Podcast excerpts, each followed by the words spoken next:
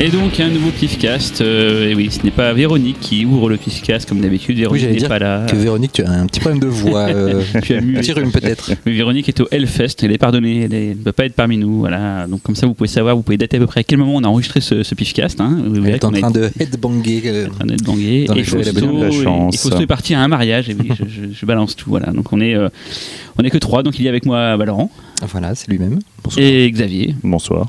On est Voilà. bonsoir, parce qu'on enregistre le soir. Voilà, voilà, vous savez tout, vous êtes proche de nous, vous pouvez euh, voilà, savoir exactement quand on enregistre, à quel moment de la journée on enregistre, l'heure et tout, c'est parfait. Vous, 19h03. 03, voilà. Et donc le sujet, bah, c'est un sujet qu'on devait faire à la base avant le sujet sur les séries télé qu'on vous a proposé euh, la dernière fois, mais c'est juste que voilà, Les, aléas du, les aléas du les aléas, les aléas Les aléas. l'alouette, euh, nous empêché de le faire et donc on s'attrape ce soir et donc euh, on a décidé de, de- de couvrir euh, un réalisateur qu'on aime beaucoup, euh, Larry Cohen, un réalisateur qui, qui est un peu dans l'actualité cette année car un documentaire euh, King Cohen euh, est prévu euh, de sortir euh, bah, dans les festivals bientôt et en plus le festival Fantasia à Montréal. va donc faire une, une tribute, tribute to Larry Cohen. Il l'invite, il passe trois de ses films, il passe le documentaire et ils vont lui remettre un prix d'honneur. Donc c'était parfait pour nous. Et puis voilà, après avoir fait des réalisateurs un peu plus évidents comme, euh, comme Cameron, Craven, euh, comme euh, Max Pécasse. L.A. Ross et bien. tout. Voilà, on s'est dit c'est peut-être bien aussi d'aller voir dans peut-être les- pas les moins connus parce que Larry Cohen est connu, mais peut-être les moins connus, les moins médiatisés quoi. Donc c'est pour ça qu'on a décidé aujourd'hui de faire ce pifcast. D'autant que c'est vrai que c'est un réalisateur sur, lesquels, sur lequel il n'y a pas eu énormément de, de choses faites, que ce soit en, en littérature. Enfin, c'est un homme de euh, l'ombre. hein. Voilà, tout à fait. euh, parce que ça a la double casquette de réalisateur et surtout de scénariste, puisque c'est un, c'est un scénariste euh, plus qu'un réalisateur au vu de sa filmographie. Euh, et donc, euh, voilà, c'est un, c'est un monsieur qui a traversé Hollywood euh, depuis, euh, depuis un bon moment, hein, tout de même, puisqu'il a quand même commencé à, à, à bosser à la télé américaine euh, à la fin des années 50. euh, donc, euh, et il est encore en activité aujourd'hui.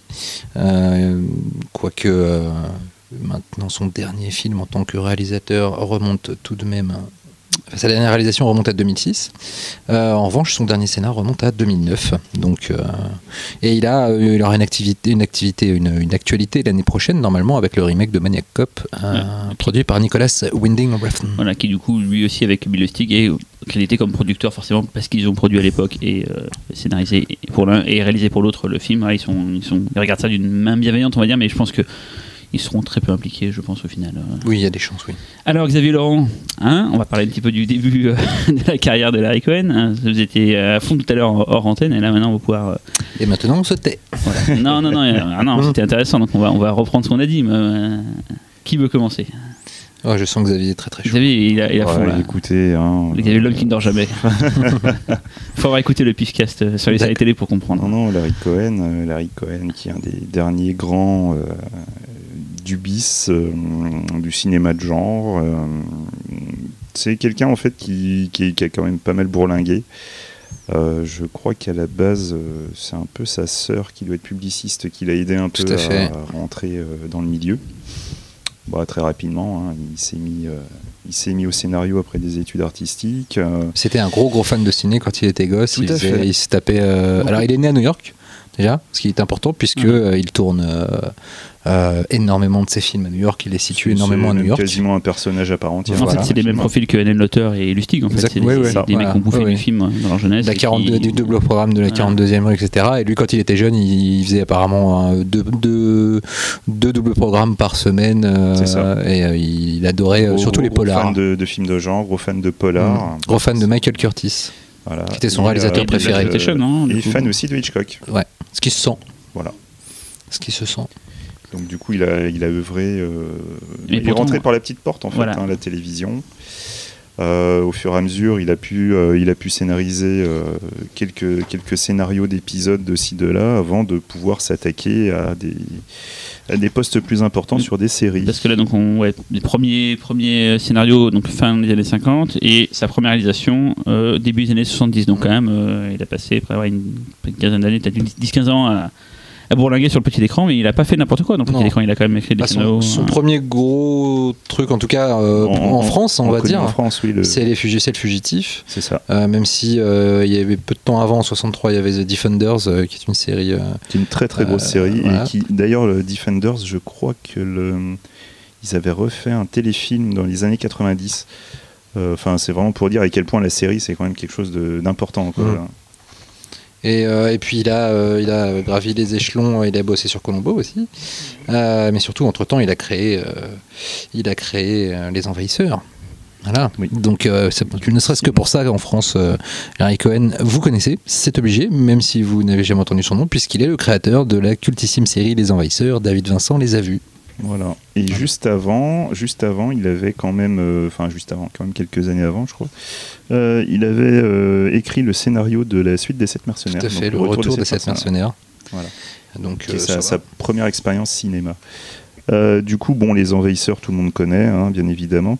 Il est, il est quand même principalement le créateur de la série. Il, n'a, il me semble qu'il n'avait pas le poste de showrunner.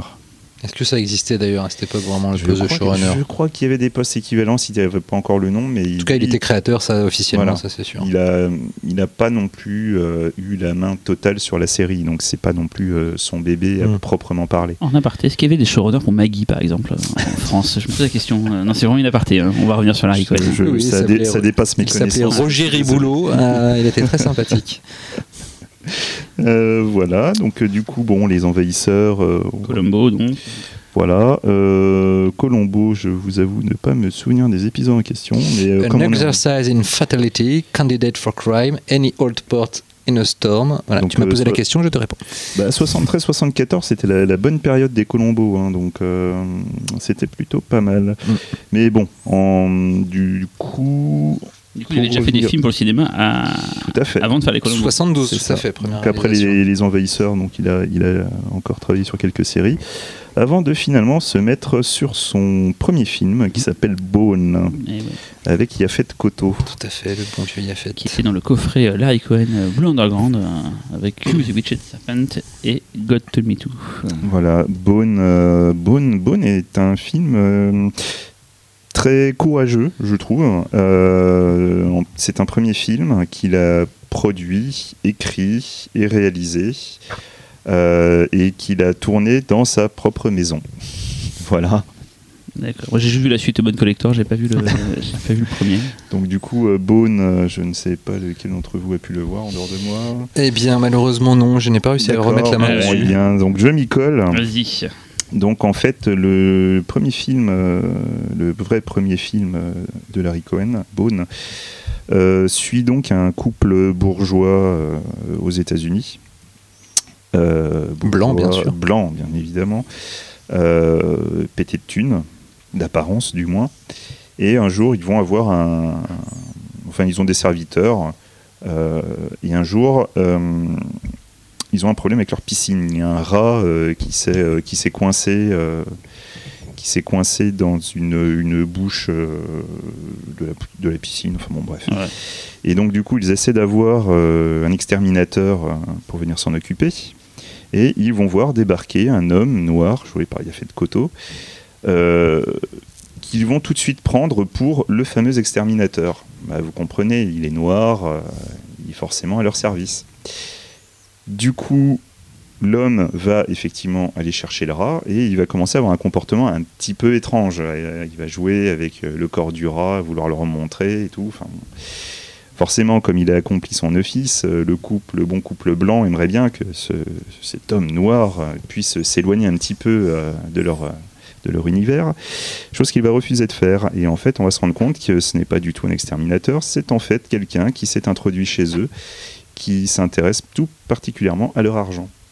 Pas au rat, quoi. Sauf que il va rapidement se rendre compte que le couple en question n'est peut-être pas aussi friqué qu'il en avait l'air et pas aussi heureux en amour qu'il en a l'air. Ils ont tout foutu dans la piscine, hein, ton question. Il y a un côté théorème un peu, non euh, c'est ça. ouais. En fait, c'est on est vraiment dans la dynamique théorème avec un élément perturbateur extérieur qui va faire éclater euh, tous les, les problèmes de ce couple qu'on va découvrir au fur et à mesure. Euh, très rapidement, en fait, euh, l'homme va les menacer, va essayer de trouver l'argent, euh, argent qu'il ne trouve pas dans la maison, mais il va réussir à trouver un livret bancaire dont la femme n'a jamais connu l'existence. Donc la femme va se rendre compte que son mari la vole. Et petit à petit, on va découvrir de plus en plus de choses. Une histoire autour du fils, qui a eu quelque chose d'assez étrange. Je ne vous dis pas ce que c'est, parce que ça fait partie des- des grands trucs. euh, Ça me rappelle aussi un peu l'ambiance du, du plombier de Peter Ware. Tout à fait, tout à fait.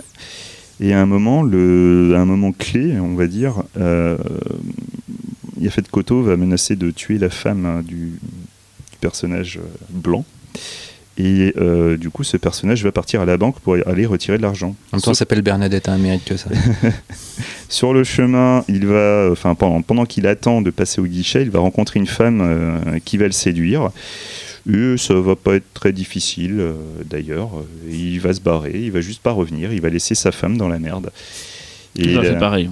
voilà, et la femme qui euh, va rester avec Café de Coteau va pareil, changer de personnalité au fur et à mesure. Elle va commencer à devenir de plus en plus euh, courageuse, elle va être de plus en plus sûre d'elle. Et en fait, c'est toute la rancœur qu'elle avait conservée en elle qui va finir par ressortir et la transformer littéralement. Elle va même se mettre à séduire le personnage de Yafet Koto pour essayer de l'utiliser à son avantage contre son mari. Euh, le, le film est assez incroyable. Enfin, je vais pas raconter plus que ça l'histoire parce que bon, c'est C'est du spoil. pour moi c'est c'est vraiment un des meilleurs films de Larry Cohen. Ah, il est, de toute manière, il a, il a, une, il a une patte de scénariste où, euh, où euh, moi, c'est ce que j'admire beaucoup dans la plupart de ses films, c'est de repartir d'une situation toujours originale, mais, euh, il, il- il sait toujours comment la nourrir. Mm, mm. Euh, donc grâce au, personnage. C'est-à-dire que c'est pas, c'est vraiment pas un mec juste à bonnes idées euh, excitantes au départ qui sont après exécutées de façon euh, classique. Non, non. Euh, à chaque fois, ces bonnes idées sont toujours alimentées jusqu'au bout par euh, par les personnages. J'aime beaucoup ses dialogues. Il a des dialogues euh, qui sont à la fois extrêmement réalistes et toujours nourris de de choses très euh, très étonnantes euh, dont tu sens qu'elles viennent du quotidien des personnages. Et, euh, et, euh, à ce niveau-là, euh, on va en reparler, euh, même si je trouve pas que ce soit un, un grand réalisateur. En revanche, c'est vraiment un très grand scénariste. Ah, mais tout à fait. Vas-y. Ce que tu disais juste, c'est qu'en fait, souvent, son, son truc, on le regarde dans sa filmographie, quand on va la, on va la dérouler tout à l'heure, c'est qu'il a tendance à prendre des choses du quotidien, des choses anodines, et les transformer en danger, en fait. C'est son, son, son, son Et le- grand le- truc et tout. L'homme, l'homme a un regard social euh, Oui. assez hallucinant. Et, euh, et Bone, qui a, un- qui a une charge Qui est un sociale énorme, euh, je trouve, souffre d'un problème, on va dire. euh, je, je pense qu'il est, il est mal euh, jaugé. En fait, les, les gens ont tendance à se dire qu'il s'agit d'un d'un film de, de Black Exploit. Ce n'est pas du tout un film de Black C'est parce que tu as un homme noir dans le, dans le Voilà, film que c'est un film ça. serait stupide. Plus- en fait. Il y a des codes, en fait. euh. Il y a des codes, il y a des codes déjà respectés. Bon, c'est vrai que du coup, le personnage de fait de Koto est vraiment mis en avant. euh, et c'est vrai qu'on pourrait penser que c'est une, euh, c'est, c'est une fronde euh, de, de- On essaie de replacer l'homme noir contre l'homme blanc euh, riche. C'est pas Non, du non, tout c'est le ça. couple qui Pas du est. tout ça. C'est le couple qui est mis en avant. C'est là-dessus que l'histoire se joue. Exactement ça. On parle vraiment de la société américaine. On ne parle pas de, de- de- d'une minorité. C'est pas la lutte des classes. Là, c'est vraiment. euh, Ça n'a rien à voir. D'ailleurs, euh, ex- excellente transition euh, pour son deuxième film en tant que réalisateur, euh, Black Caesar, le parrain de Harlem. Même je trouve la façon dont il a abordé la Black Exploitation et la façon dont il parle de la condition noire aux États-Unis a un côté extrêmement social et extrêmement acéré. Euh, le film n'est pas, euh, c'est pas Shaft quoi. C'est pas un truc euh, à la gloire de la culture noire pour lui, pour essayer de, de la faire exister dans un pays à dominante blanche, comme il a, ça a été beaucoup le cas de la Black Exploitation finalement. C'est vraiment un regard acéré sur sur à quel point un, un gangster, enfin un, mec qui a grandi dans le ghetto, un, un noir, peut avoir faim parce qu'il a été privé de tout et que finalement en, en poussant cette, en laissant libre cours à cette faim, il va devenir comme les gens euh, euh, qui, qui l'accusent de son malheur et rentrer lui-même dans un cercle vicieux de capitalisme extrême, etc. Donc, euh, donc même du coup dans sa Black Exploitation, il a toujours eu un, un truc très, très acéré. Excellent film, le parrain de Harlem d'ailleurs. Et pour moi, Bla- Black Caesar, c'est vraiment, vraiment de- dans, dans le haut du panier de la Black Tout à Exploit. fait. Ouais. Moi, je suis déjà très fan de Black Exploitation, donc forcément, voilà. Euh, donc Black Caesar, c'est avec Fred Williamson, Le grand Fred le Williamson. très grand Fred Williamson, avec qui il euh, travaille euh, trois fois. Je ne pense pas qu'il y en ait eu de quatrième.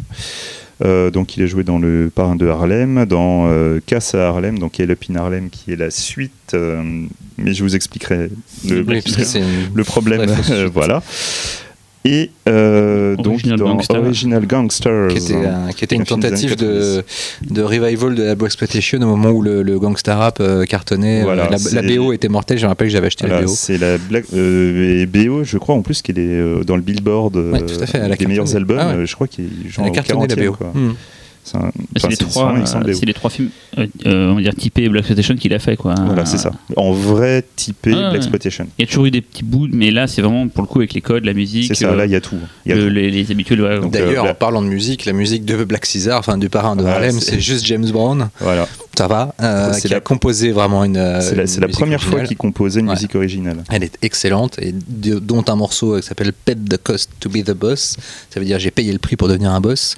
Que Snoop Dogg comme titre d'un de ses albums euh, d'il y a 5 ou 6 ans. Donc euh, à, tel- à quel point cette chanson et le personnage euh, finalement ont marqué euh, l'inconscient de toute la génération euh, de rappeurs américains. Et justement, euh, Larry Cohen a déjà évoqué le, le travail avec James Brown pour dire à quel point c'était difficile. car quand il demandait une scène de 2 ou 3 minutes euh, à James Brown, euh, James Brown se pointait et lui mettait un morceau de 7 minutes dans les pattes. Donc à lui de se débrouiller. Euh, Ça devait être assez coquin. Quel Euh, connard, James mais- Brown. Voilà. Mais, alors, la, mais la BO est vraiment excellente. Bon, en tout cas, pour la, la petite histoire de Black Caesar, hein, donc le parrain de Harlem, à la base, c'est un, c'est une euh, commande de Sammy Davis Jr. qui voulait, euh, qui voulait apparaître en tant que héros euh, d'un film. Donc vous comprendrez, euh, arrêtez d'être euh, le, le faire-valoir du Rat Pack.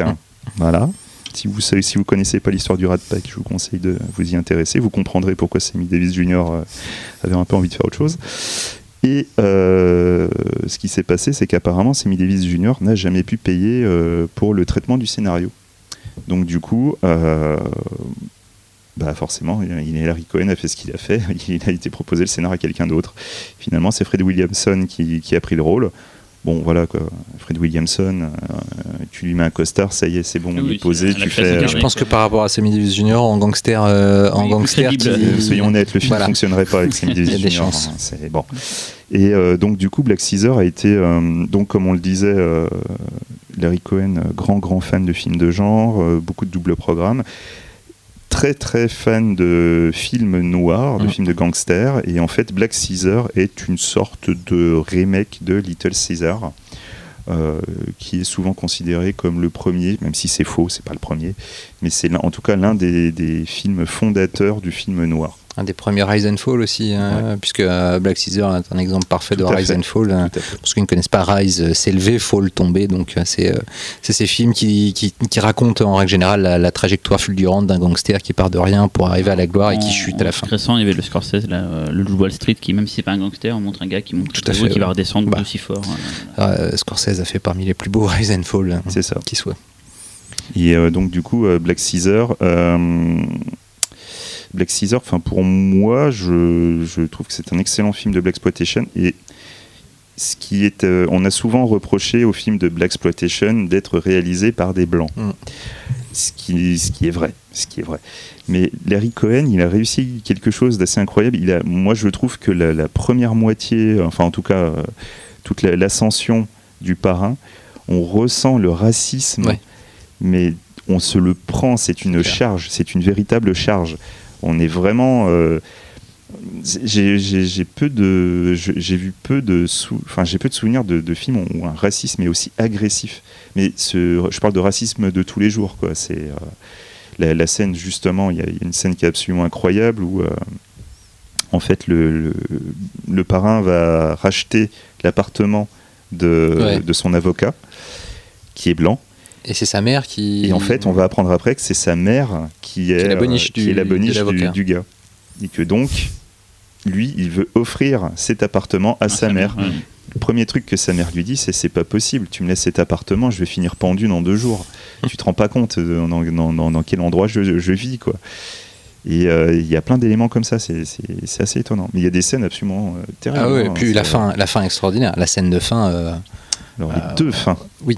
Car il y a deux fins. vrai. Attention Parce qu'avant de passer de, forcément à la suite Hell Up in Harlem, il faut aussi parler donc des, des problèmes de fin. Euh, je vous annonce tout de suite que donc je vais parler de fin. Donc ceci est un spoiler. voilà, je. Vous pouvez partir. Voilà, je vous laisse. euh, vous laisse faire autre 40 chose. secondes. Oui, euh, un peu plus. Donc, tout ça pour vous expliquer.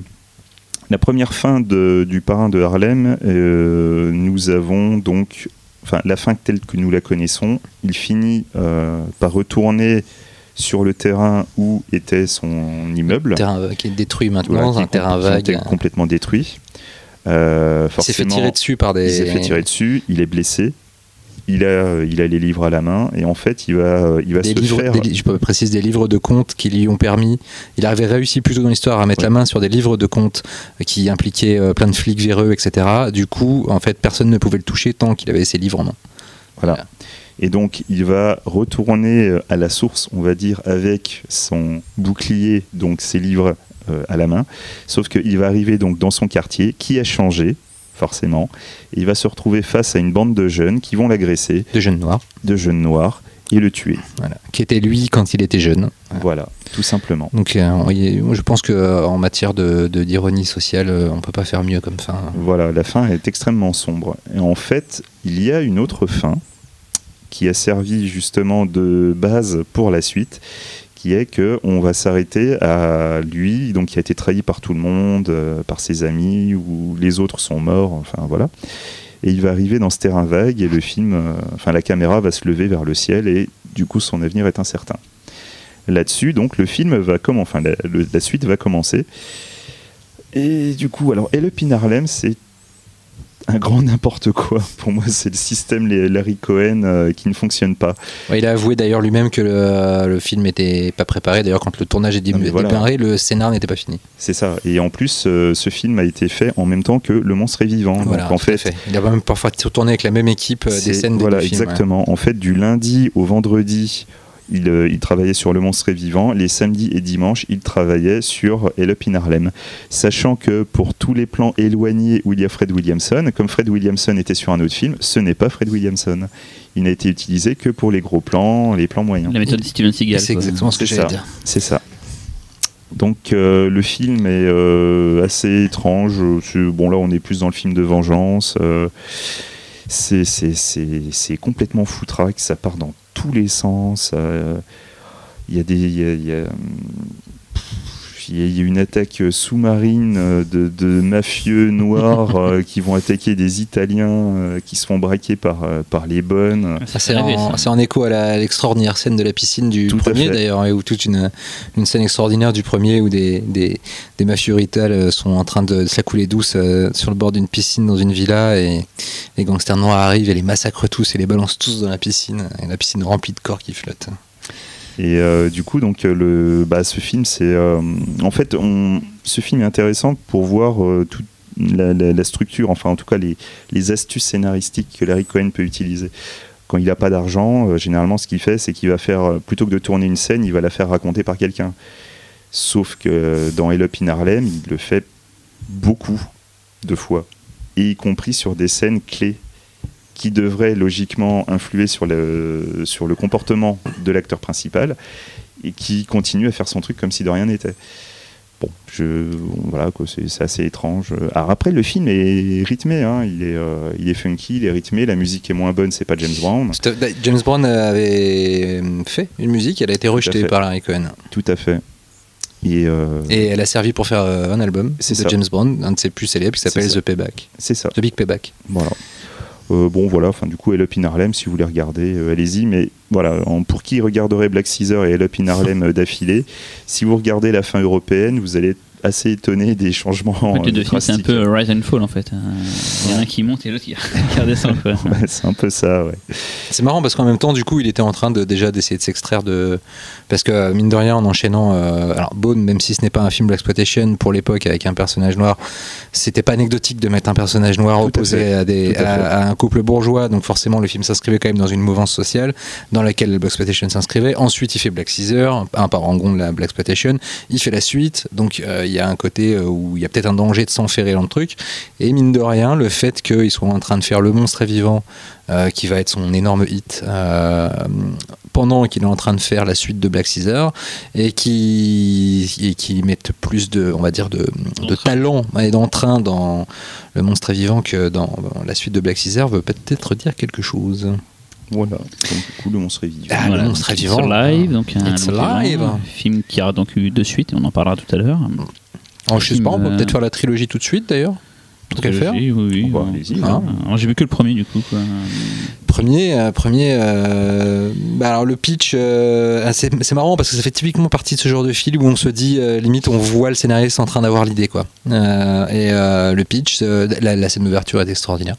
Enfin la scène, on va dire les deux scènes d'ouverture, un monsieur avec sa femme enceinte dans leur petite maison, tout va bien, ils ont déjà un enfant et puis les contractions arrivent, monsieur emmène madame à l'hôpital pendant qu'elle est en train de d'accoucher, il est en train de regarder les jolis bébés qui sont dans les dans les paniers euh, de, de, de la maternité et puis d'un coup il se retourne, il voit la porte de la salle de, de la salle d'accouchement s'ouvrir en grand et un médecin sortir ensanglanté et s'effondrer par terre. Il rentre dans la, dans la salle d'accouchement et tout le monde est mort sauf sa femme. Ils sont morts Euh, ouais, voilà, ils sont tous faits. euh, Il y a du sang partout. Et, euh, et, euh, et le bébé n'est plus là. Voilà. Et donc le bébé euh, est vivant et est un monstre, comme le dit le titre. Donc voilà, le pitch, c'est vraiment euh, et si euh, d'un coup les gens se mettaient, les femmes se mettaient à coucher de monstres qui tuent les gens. Ce qui est amusant et enfin non, plus qu'amusant, ce qui est passionnant et c'est typique, c'est la patte de Larry Cohen, c'est le traitement. En revanche, là où on aurait pu partir sur du bis. Euh, du bis total. Alors bon, déjà il y a euh, les impératifs budgétaires. Euh, pas beaucoup de pognon, ça se voit à l'écran. Du coup, le bébé, on le voit très peu. On verra sur la fin. C'est Rick Baker d'ailleurs qui fait les. Rick Baker, tout à fait, Baker ouais. qui fait Ouais. les effets spéciaux du, du- du- du monstre.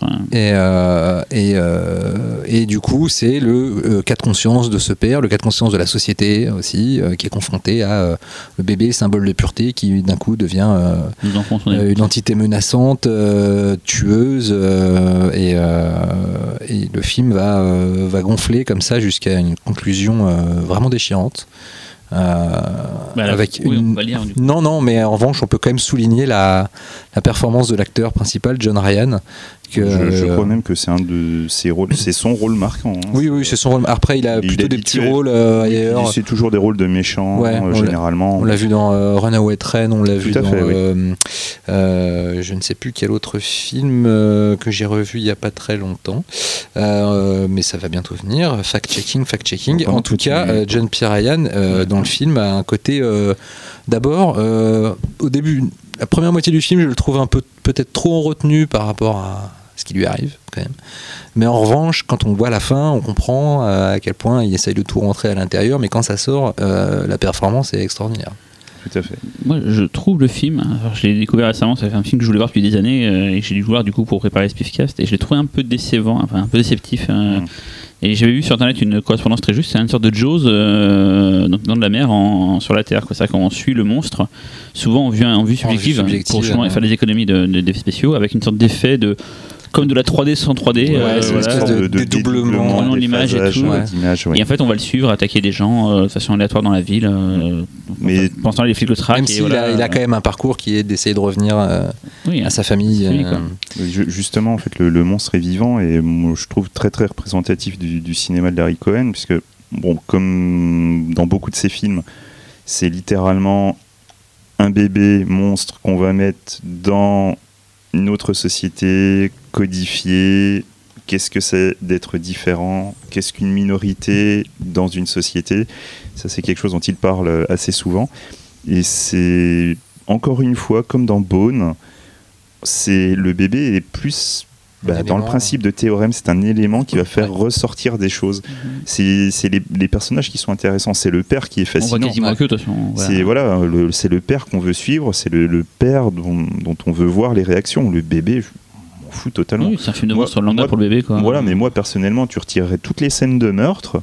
Je, je trouve que Surtout qu'elles sont pas, autant, euh, elles sont Elles sont pas, pas démentes. Après, le bébé a une, a une très bonne gueule, il est connu. Hein, on, Oui, voit tout fait, tout, il tout a, il a- il vraiment quelque chose d'assez dérangeant. Parce que ce côté vraiment bébé, c'est surtout au niveau de la bouche que le- le- les malformations apparaissent. quoi. C'est d'ailleurs ce que perd le, le- le troisième film. Bon, Oui, même si je m'avance un petit euh, peu, mais, euh, mais les, bébés grandissent, euh, les bébés, et puis les bébés grandissent surtout. Et là, ils, ils perdent complètement leur côté dérangeant. euh. Ah, À noter que niveau réalisation, même si c'est un film qui a pas coûté bien cher, c'est assez classe quand même. euh, il y a, quelques, joli, beaux- il y a ouais. quelques plans assez- très beaux. C'est académique, mais c'est bien fait et c'est Bernard Herrmann qui fait la musique. La musique est super belle. La photo Et est le- jolie. ouais, la photo est jolie et le plan d'ouverture, enfin la séquence d'ouverture, ça fait très Saul Bass. Saul Bass. Euh, Mm.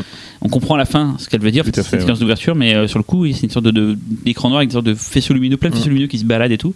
C'est super inquiétant, c'est super beau avec la musique, ça rend vraiment, on est dans l'ambiance tout de suite quoi. Il Ouais, sait poser ouais, une ouais. ambiance avec ça, il y a pas de problème. Quoi. Et pareil, la- la- la- toute la séquence de fin, euh, je la trouve mortelle. Dans les quoi. tunnels, Dans les tunnels, Dans les tunnels, avec toujours un fond d'ombre, on est complètement perdu. Ouais. euh, Enfin, c'est. Non, non, euh, le Non. monstre est vivant, c'est top. Et donc C'est- la suite alors. Euh, la suite, euh, It Lives Again, euh, le monstre est toujours vivant. Euh, 1978, donc 4 ans après. Entre temps, entre temps Larry Cohen n'aura fait que deux films, dont un nous- sur lequel nous allons revenir longuement. Euh, cette suite euh, reprend le même héros. Euh, donc toujours euh, John Ryan, le papa du premier, qui cette fois euh, en fait traque, euh, essaye de trouver les gens qui sont susceptibles euh, d'avoir eux aussi des bébés mutants, Euh, parce que euh, des Alors, je- scientifiques je- ont. euh, Je Vas-y, tiens juste à prie. dire, ceci est un spoiler. Attention, il va, il va devoir vous parler de la fin du premier. Voilà. Euh, non, peut- non. Là, il l'a pas dit. Je peux, a dit- je peux m'en sortir. Ah, Ouais. Je peux m'en sortir. et euh, je, je- voilà. Bon, bref. Et là, il Et donc. Euh, et il va trouver, euh, et parce qu'en fait, des scientifiques ont réussi à trouver euh, une, on va dire une, une- non, un, un- un truc génétique euh, Oui. qui permet de- d'annoncer, euh, enfin de, de deviner éventuellement, selon les, sur les, les prélèvements faits sur les bébés avant qu'ils naissent, euh, si euh, ils vont être euh, de cette catégorie. euh, alors que bon, une bonne échographie, on n'en parle plus, mais bon. Euh, mais à l'époque, ça ne devait pas être aussi perfectionné. Euh, et, euh, et donc, il trouve un couple, euh, un couple euh, tout à fait gentil, euh, qui euh, risque d'avoir ce bébé-là.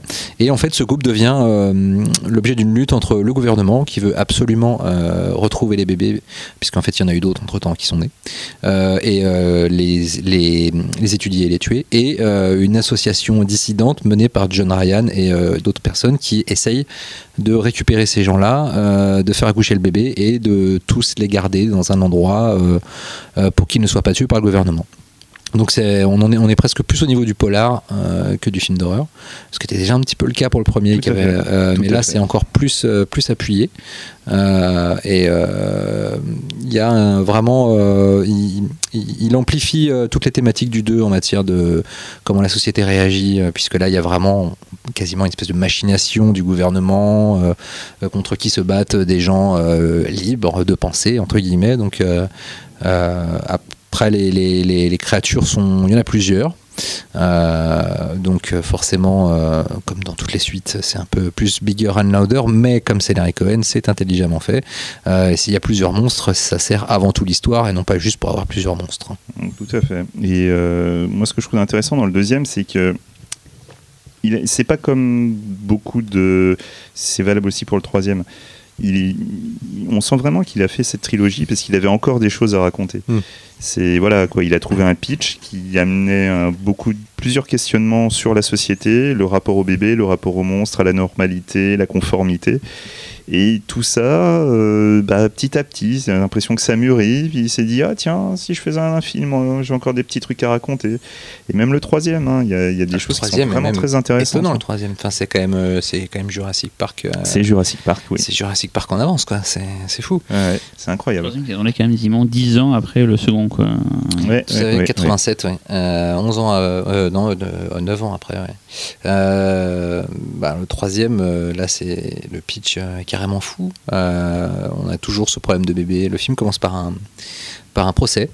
Euh, avec un père euh, qui essaye de défendre le cas de son propre enfant, mais aussi de tous ces enfants-là, alors que les avocats de, euh, du, gouvernement, eux, veulent, veulent prouver que ce sont des monstres qui ne méritent que d'être mis à mort parce qu'ils sont un danger pour la société.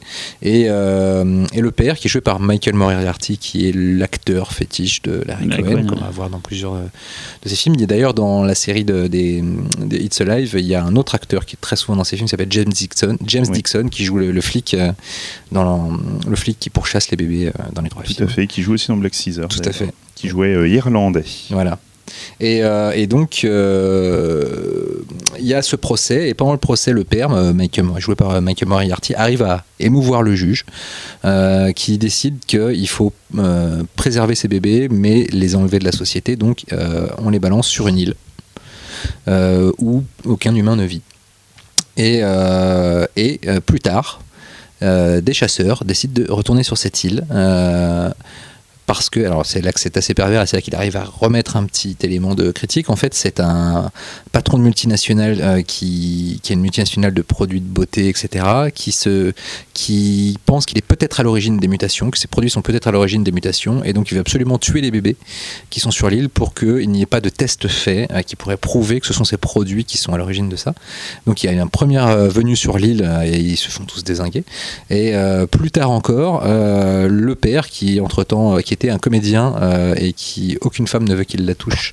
Il y a une, scène très drôle au début avec une prostituée qui apprend qu'il est le père des bébés mutants et alors qu'il vient de se la taper, elle hurle ah il m'a touché, peut-être que je vais avoir un bébé mutant aussi. Et euh, enfin très drôle. Non, elle est pas très drôle finalement cette scène. non, pas vraiment. Mais euh, et, et le père, quelques années plus tard, en fait, est contacté par un riche mécène qui, qui est payé par le gouvernement pour aller sur l'île et étudier à nouveau, voir comment on grandit les bébés. Et il accepte d'aller sur l'île. Donc il y a un côté Jurassic Park euh, à fond les ballons, euh, qui est euh, assez étonnant parce que ça a quand même été fait en, en 87.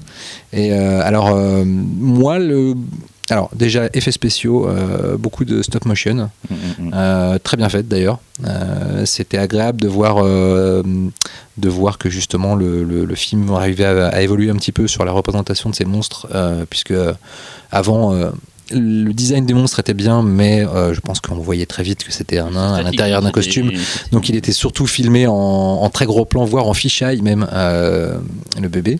Là, du coup, la- l'adjon- la- l'adjonction de quelques plans stop motion lui donne un petit peu plus de présence, euh, d'agilité euh, à l'écran. Le problème, en revanche, c'est que le film part assez vite de l'île, finalement, Ouais. pour se terminer dans son dernier tiers à la King Kong. Euh, avec, euh, avec euh, les monstres qui sont devenus grands et du coup qui ressemblent vraiment plus à grand chose quand même par rapport au, au concept dérangeant de bébé tueur. Là on est avec des espèces de mutants en guenilles. D'ailleurs tu te dis ils ont été largués sur l'île en bébé à poil et maintenant ils sont, à- ils sont à moitié fringués avec des habits déchirés. Ils sont très doués, hein, ils ont Voilà. des. Euh, donc bon, ça fait partie de ces petites choses qui sont aussi caractéristiques du cinéma de Larry Cohen, c'est-à-dire que parfois euh, euh, pas d'argent, pas de temps, donc il faut il faut aller au plus vite pour réussir à à voir le résultat à l'écran. Euh, et là, pour le coup, euh, ça handicape un petit peu le film, mais vraiment, les deux premiers tiers du film sont vraiment étonnants. Et Moriarty, qui qui est un acteur qui peut être parfois un peu à la limite en matière de jeu, un Euh, peu insupportable aussi. voilà, euh, je le trouve excellent, notamment toute la scène de- du, du procès, et je le trouve très bon. Oui, pendant le procès, il est très bon. Mm. Mais euh, sur le bateau. Quand il se met à chanter, là. Oui, là, il faut, faut pas déconner, quoi. Il y a même, il y a même une, il y a même une des, des- une des personnages du film qui fait mais on est où? Dans une expédition scientifique ou on est dans un dans une teuf entre vieux là? Pendant qu'il est en train de chanter derrière. Donc là, maintenant, on arrive à donc, euh, 76. Mais Xavier avait peut-être un- quelque chose à Oh dire non, sur. non, non, non, Moi, c'est It's une, Alive euh, 3. moi, personnellement, c'est une, c'est une trilogie que j'aime euh, vraiment Oui. beaucoup. Euh, le troisième, comme très souvent dans les trilogies, euh, est peut-être un poil déceptif, mais, Il a le pitch le plus excitant. mais voilà, il- ça se tient en fait. Mm. Ça se Et tient. puis il y a Karen Black. Oui, il y a Karen Black. En plus. C'est vrai, c'est vrai. Si vous savez pas qui est Karen Black, Voilà. euh, bah, allez, allez chercher Si et vous- matez les films et vous comprendrez. Et si vous aimez le strabisme, vous allez être servi. Il est très joli celui-ci. Et donc euh, petit retour en arrière, Voilà, donc, 1976. juste après, euh, juste après le premier monstre est vivant, peut-être le chef-d'œuvre. Oui, Oui, son. oui, oui, de Larry Cohen, on peut le dire. Meurtre sous contrôle en français. Gold Todd, Me Too. Donc le, le God me l'a dit. Non. Dieu me l'a dit de le faire, en gros, c'est Voilà, ça. Dieu m'a dit de le faire. Euh, le pitch, Cyril, le pitch. Eh bien, c'est des gens dans la vie de tous les jours, ça se passe à New York, qui se mettent tout d'un coup à agir bizarrement, à tuer d'autres gens, et, et on sait pas pourquoi, et on va découvrir au fur et à mesure. Alors, je sais pas si on va le dire dans, le- dans le. Bah, ils disent en tout cas, euh, quand oui, ils se Dieu m'a dit de le faire, voilà, Dieu m'a dit de le Dieu faire. m'a dit de le faire, sauf que ces gens-là n'ont aucun rapport Entre en- eux, il y a un mec qui va se mettre à sniper des gens, euh, Voilà. voilà, se mettre d'une tour et- avec son sniper et tuer des gens au hasard et tout. Voilà, c'est un pitch que les choses- réutilisera. euh, Et chose très importante, c'est que le sniper euh, n'est pas spécialement doué avec les armes, mais va faire mouche avec chacune À de chaque ses coup, balles à une distance de malade. oui, oui. Donc euh, voilà, pitch très excitant. Et un flic euh, se lance sur l'enquête, un flic euh, catholique, c'est important. C'est très important puisque justement il va être confronté à, à sa foi. à sa foi par rapport à ce par rapport à, à ces personnages qui n'arrêtent pas de lui dire que puisque en gros c'est lui qui les arrête tous et à chaque fois qu'il les arrête ou juste avant qu'il meure etc les gens lui disent tous Dieu m'a dit de le faire et moi le seul petit sou- souci que j'ai eu dans le film c'est la progression de l'enquête qui est un tout petit peu artificielle comment il arrive à remettre la main sur sur ce Dieu euh, qui est derrière toute cette histoire parce qu'il y a un côté euh, oh bah oui j'étais dans la rue je l'ai vu il parlait à un blond euh, bon, voilà, c'est. euh, Là, on l'a senti, euh, senti qu'il allait peut-être un peu vite en besogne pour, euh, pour vite boucler tout le côté enquête. En revanche, tout le reste est passionnant. Euh, et je sens que, je sens que Ah, vous mais moi, je, moi, God. Told Me Too, j'a- j'adore ce film. Quoi. Ce, ce- ce film est absolument incroyable. Il y a des scènes. Alors déjà, Tony Lo Bianco, il est, euh, Il est vraiment génial. Ouais. Moi, je, je pense que c'est un de ses meilleurs rôles. Euh, J'aime beaucoup le concept de ce flic qui en fait mène son enquête pas vraiment pour mener l'enquête, mais parce qu'il cherche Dieu lui-même pour sa propre foi. Il est, il est extrêmement croyant. C'est un point tel qu'en fait, il, il a une histoire avec une femme. Et euh, le problème, c'est qu'en fait, il est déjà marié et que du coup, euh, sa femme ne veut pas, euh, ne veut pas divorcer. Et puis lui-même, de toute manière, pour lui, le divorce est un péché. Mais justement, c'est ça, c'est ça la, la chose, c'est que du coup, sa petite amie n'est pas au courant qu'en fait, ce n'est pas la femme qui ne veut pas Voilà. divorcer, en fait, c'est lui. Mm. Et il va, il va carrément tous les matins à l'église euh, se confesser. Enfin, il est vraiment extrêmement croyant. Et euh, dans un premier temps, donc, on va essayer de chercher Dieu. Et plus il va en apprendre et plus se rendre compte qu'il ne s'agit pas d'un Dieu, mais pour lui d'un faux Dieu. Pour lui, c'est- un devoir de, de prouver au monde que cet homme n'est pas Dieu. C'est- Moi, je, je trouve que c'est vraiment la partie la plus passionnante du film. L'enquête, on s'en fout totalement. Quoi. Même si euh, le- la révélation sur laquelle dé- euh, débouche l'enquête est quand même assez, euh, Oui, elle est osée. assez osée, Oui. et en même temps, elle marche à fond. Ah, mais Euh, carrément. Ah, C'est pas le dire parce que si les gens veulent le Non, non, non, pauvre non, temps, non, voilà, ça c'est un film sur lequel il faut, je pense, il faut se laisser porter. euh, Voilà. Et euh, une prestation de Richard Lynch euh, absolument démentielle. Enfin, ouais. Très lumineuse. hein. oui, pas que. Et, euh, si vous ne connaissez pas, là aussi, précipitez-vous sur, euh, sur les performances de cet acteur hors norme avec, hors norme avec un visage euh, absolument terrifiant. c'est ça. euh, c'est- un, c'est un ancien euh, brûlé euh, au second degré. Et avec un charisme euh, Charisme malade. qui a joué notamment bah, le méchant dans Invasion USA. Voilà, un des, un dit. des- un des plus grands films de tous les temps, Voilà. comme tout le monde le sait. Non, non, mais très grand film, euh, avec pour le coup, en plus, euh, je trouve une mise en scène euh, tr- extrêmement réaliste, mais qui, qui, qui colle vraiment. euh, qui colle vraiment au côté euh, new-yorkais euh, années Il y a un 70, petit côté documentaire brûlant, oui complètement, euh, oui. Euh, caméra à l'épaule, euh, et, euh, et puis euh, pour mieux partir dans le surréalisme quand, euh, quand il faut le faire. Et, euh, et là, pour le coup, il y arrive avec euh, vraiment pas grand chose, mais là, c'est vraiment très maîtrisé. Les apparitions de Dieu, entre guillemets, euh, sont. euh, Il y a un truc visuel tout simple, hein, il joue qui lié à la à lumière, mort. mais qui fonctionne à mort. Et, euh, et euh, non, vraiment, c'est- je trouve vraiment que c'est un des films sur la foi les plus, euh, les plus troublants C'est ça. euh, dans, le, dans le domaine du film de genre. Euh, Avec emprise. qui reste un- voilà mais qui reste en même temps un qui reste en même temps un pur polar euh, fantastique euh, Mm, mm, mm. dans lequel on s'emmerde pas une seconde et euh, non non bah c'est un là on a vraiment le, le- pour moi le, le talent de scénariste de de Cohen à son pinacle Mais justement, c'est là aussi qu'on voit son, ses limites en tant que réalisateur, je trouve. Parce que tout est tellement bien foutu, en fait. c'est bien joué, il y a une belle photo, euh, il y a un super scénar.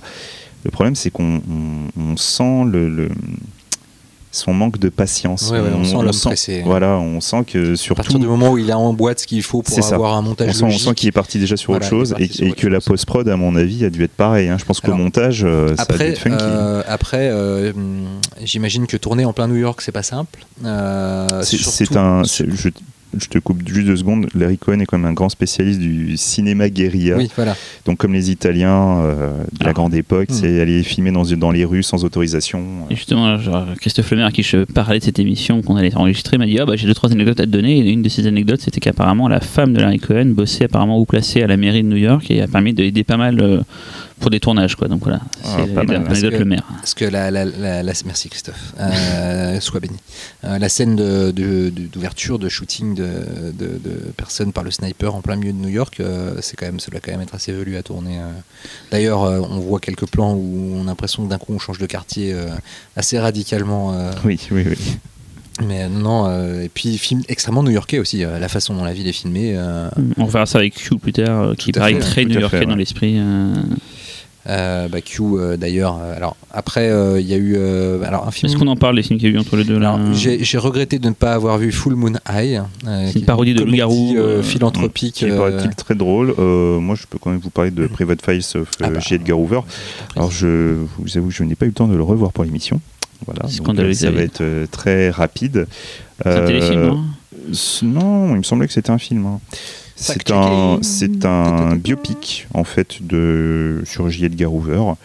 Euh, moi, ce que j'avais trouvé de très intéressant dans le, soyons honnêtes, je préfère le Larry Cohen au Eastwood. Voilà, le Eastwood m'a fait chier. Euh, le Larry Cohen, on sent le, on sent l'homme qui, qui, qui, qui avait une sorte de foi. C'est aussi pour ça que je voulais parler de- du, du film, comme on parlait de foi. C'est, je trouve vraiment très intéressant que ce film-là soit directement après euh, God Told Me To. Parce que c'est c'est la notion de foi, non pas religieuse, mais de foi dans. Une personne. dans- dans, ta- dans ce que tu fais. voilà, dans. dans- D'ailleurs, dans- dans le film qui suivra, euh, It Lives Again, euh, le personnage principal, qui est donc le héros du premier monstre vivant, le père, lui aussi est investi d'une mission euh, qui est de sauver ses Tout à bébés. fait. Tout à fait. Et donc, euh, J. Edgar Hoover euh, montre, enfin, montre le, le- le- le- cet homme euh, comme quelqu'un investi d'une mission pour garder cette société au bord du chaos, pour arriver à la, peut-être à la sauver quelque part. C'est, je trouve vraiment le, film plutôt pas mal, quoi.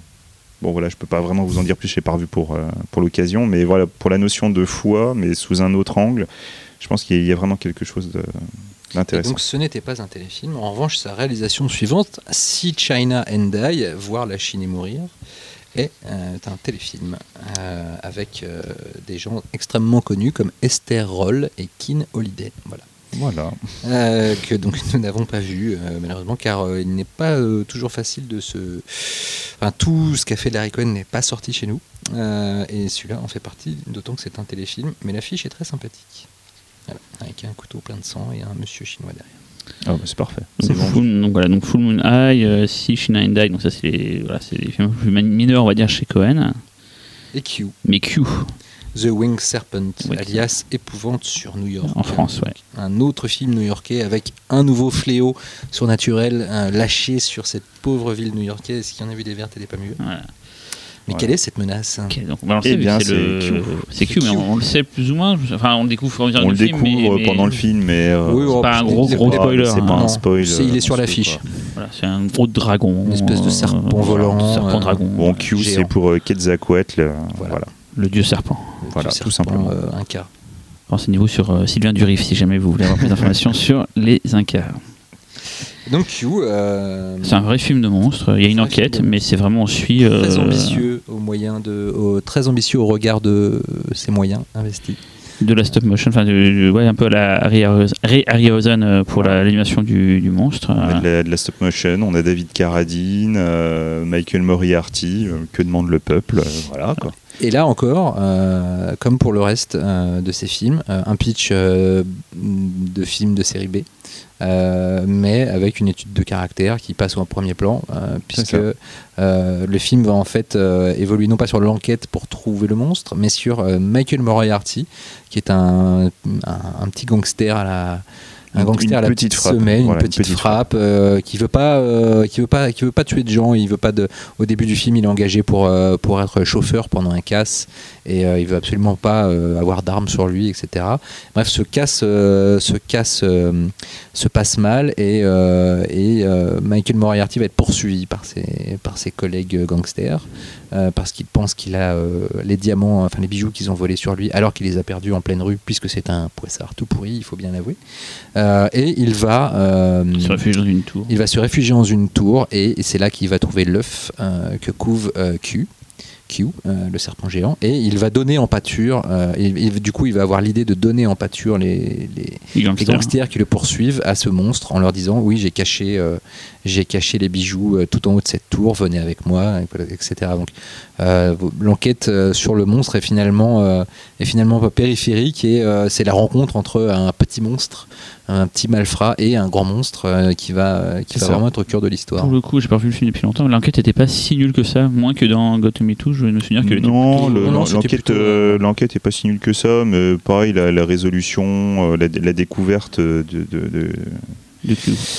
La découverte de l'enquête, je m'arrêterai là. Euh, Oui, avec la nature, pour- pourquoi Q est là voilà, euh, et puis, euh, ah oui, avec ça, les- ça arrive un peu comme. C'est vrai. Bof, Oui, voilà. c'est vrai que Eh, ça tiens, l'avait- en fait, je t'ai pas dit. euh, Oui, mais voilà, c'est toujours pareil, voilà, ce qu'on disait chez Cohen, c'est qu'il y a un côté, euh, bon, faut bien finir à un moment donné. C'est un peu ça. Voilà. ouais. Mais, oui, puis c'est mais- vrai que l'adjonction de, de, de mecs euh, qui font des sacrifices euh, avec leur masque Maya, etc., en fait, t'enlèves ça du film. euh, le film ne perd aucunement de son intérêt. Au contraire, il aura même gagné en unité. c'est ça, tout à fait. Donc euh, là, pour le coup, il y, a, euh, il y a une volonté peut-être de surexplication qui, qui n'a pas forcément lieu d'être. Euh, après, c'est marrant en fait. Larry Cohen a fait beaucoup de films d'horreur. Euh, on sent que l'horreur en lui-même, ça l'intéresse pas. Non, c'est ça. Euh, et que, euh, que ce soit dans les, euh, Le Monstre est vivant, que ce soit dans Q ou même plus tard dans d'autres films, l'horreur en elle-même, les scènes gore, les scènes d'attaque, c'est vite fait, effet gore plus ou moins peaufiné, moins que plus. C'est vraiment pas ce qui l'intéresse, c'est les persos avant tout.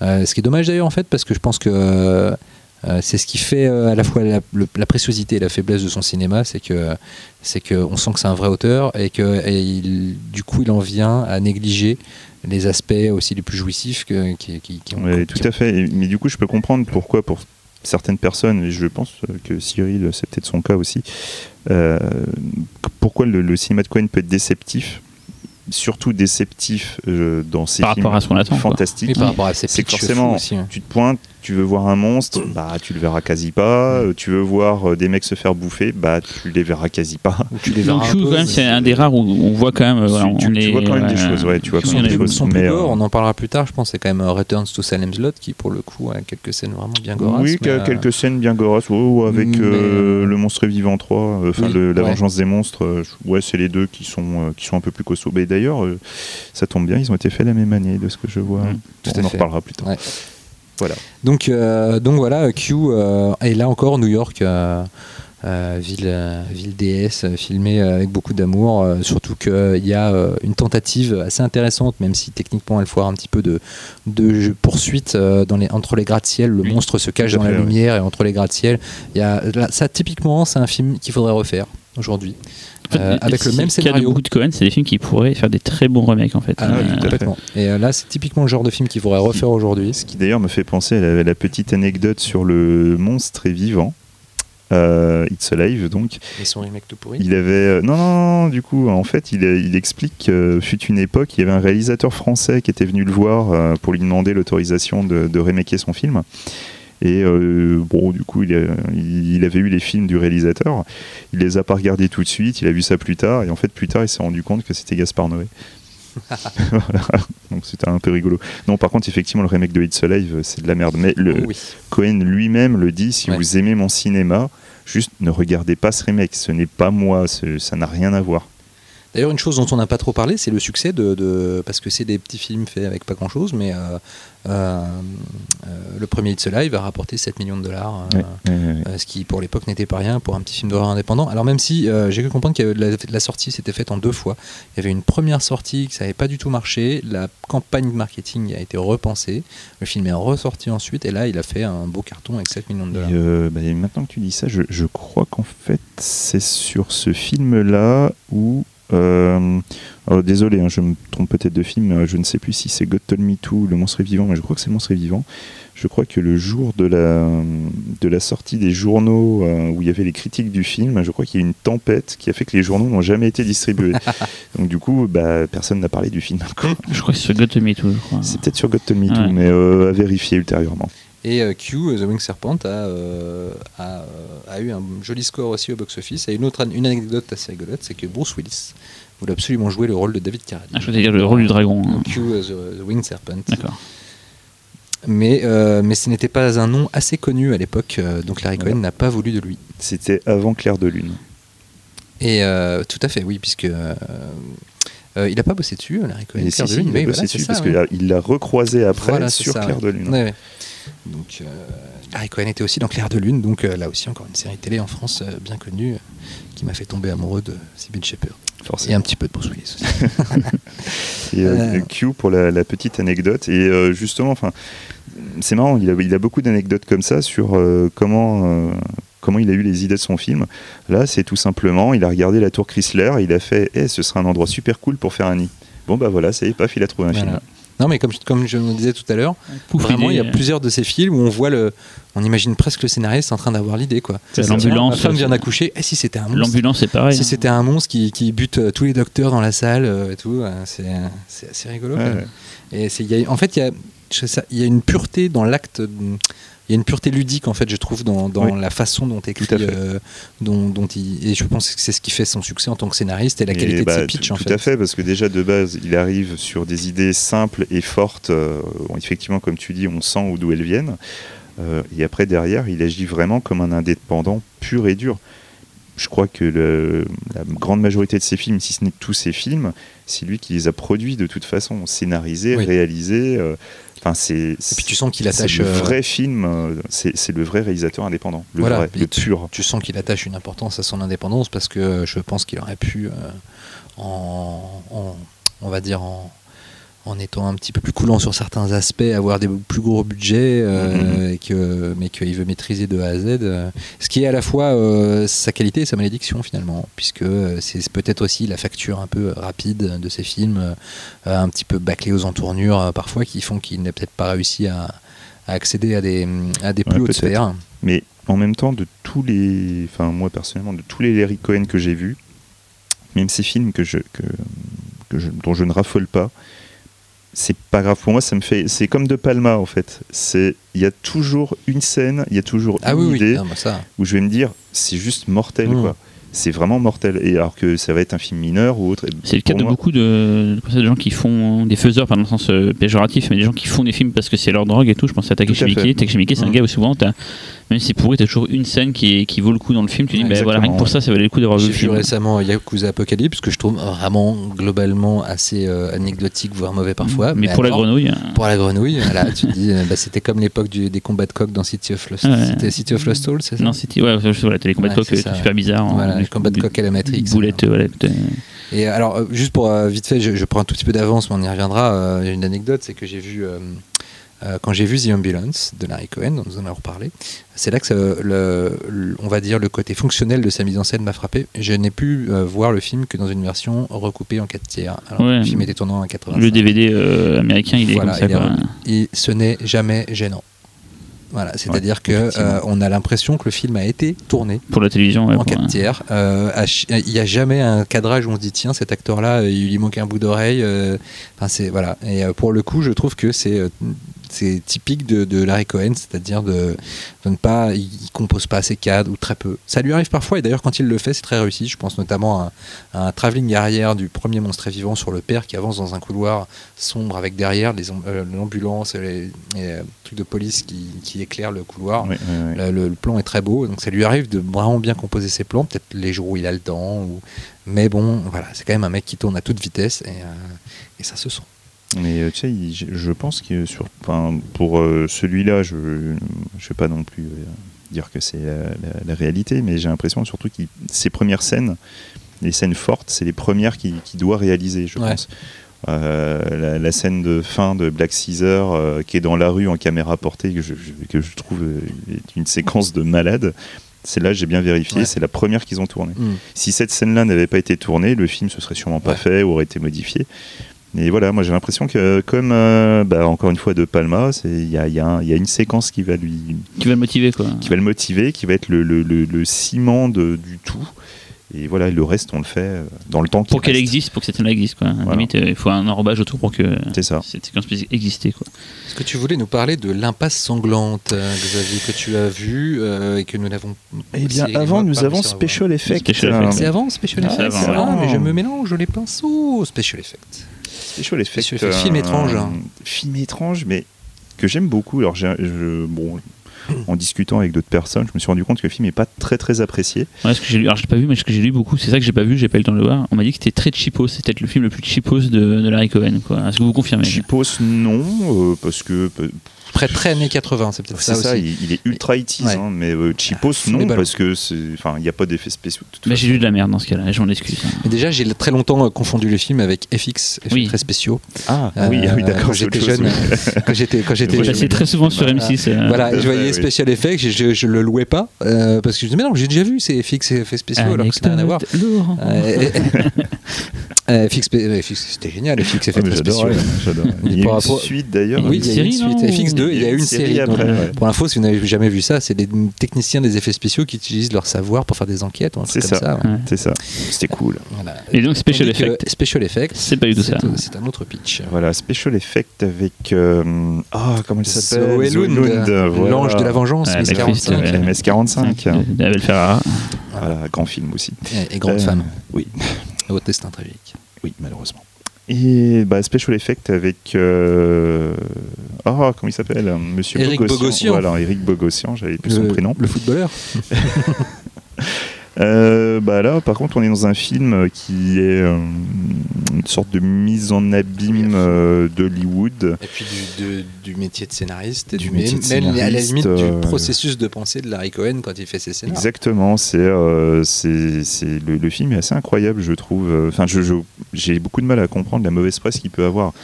Le film est plutôt bien tourné, les acteurs jouent plutôt bien, sans être non plus un, un truc de fou.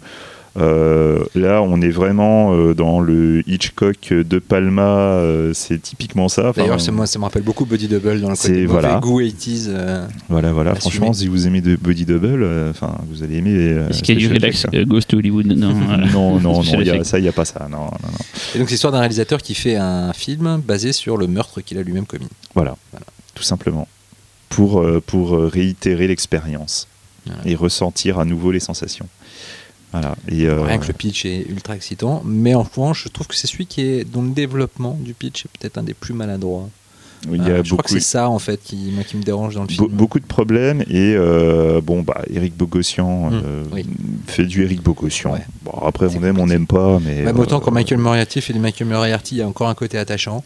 Voilà Euh, d'ailleurs- on, on est- un petit peu passé vite fait là-dessus dans Q, euh, épouvante sur New York. Mais alors, euh, Moriarty, il est en, en roue libre dans le ah mais film. total hein, c'est n'importe quoi Ah ouais, c'est n'importe quoi. Autant il peut être convaincant parfois, autant là, il est presque jamais convaincant, c'est une catastrophe. En plus, on n'y croit pas du tout en petite frappe. Il a tellement un physique de, de, de mec du, de Greenwich Village ça, qui, quoi, qui ça- sort d'un. qui sort d'une. D'une galerie d'art, mais bref. Et, euh, et donc, euh, ouais, là, Bogossian, c'est, je crois, je crois qu'il est, moi, dans une, pour une, une grande partie dans le. Ce qui fait que j'ai un peu de mal avec le film, même si j'adore le pitch, et, et Mhm. Zoé Lund est magnifique. Euh, mais, euh, Ouais, moi celui celui qui me pose problème c'est justement le rôle de, du mari. aussi, oui. Cet acteur dont j'ai oublié le nom, j'en suis fort navré, a dû jouer trois ou quatre fois dans les films de, de Larry Cohen. Mais c'est juste, il, est assez mauvais. Enfin, c'est Ah, pas, non, même pas- voilà, c'est ça. Il est, c'est même pas qu'il soit Il mauvais. Il- sanglante. euh, voilà, on va y revenir après. Il est, euh, il est plutôt fadasse. Quoi. Je pense qu'en fait, euh, Larry Cohen, à des moments, il avait besoin de s'attacher à un acteur, essayer de créer une sorte de, de- de- de famille. Ouais, une famille. De, de toute façon, il y a le côté famille Oui. hein, dans, dans son cinéma. Il y a énormément d'acteurs secondaires qu'on retrouve dans tous ses films. Mais je sais pas, avec cet, acteur-là, ça a jamais pris, je trouve. Bon, bref. En tout cas, voilà quoi. Special Effect, euh, dont le titre original est The Cutting Room. Tout à fait. Voilà. euh, bon.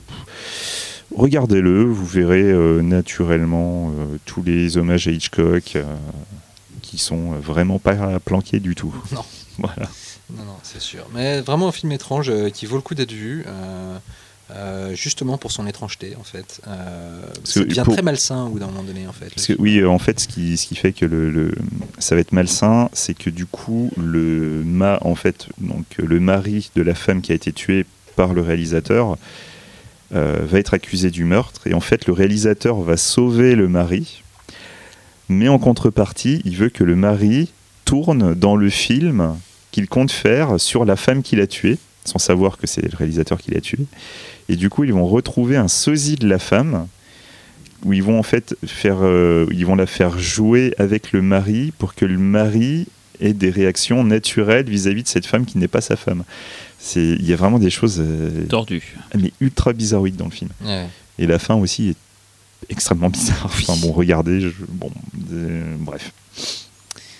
Et donc, euh, et donc nous arrivons à La en passe réalisation. sanglante. Alors la passe sanglante en tant que scénariste ou Réalisateur, aussi, fait, réalisateur. oui, oui, Donc ça a été tourné la même année. euh. Perfect Strangers. Alors ce film-là est généralement euh, très peu apprécié. Euh, en fait, on suit un. En fait, c'est un tueur, euh, un des meilleurs euh, tueurs euh, actuels.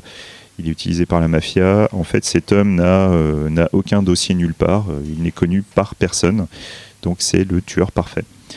Et euh, évidemment, au début du film, il va tuer quelqu'un dans une impasse. Et en fait, c'est un enfant euh, de deux ans qui va le voir.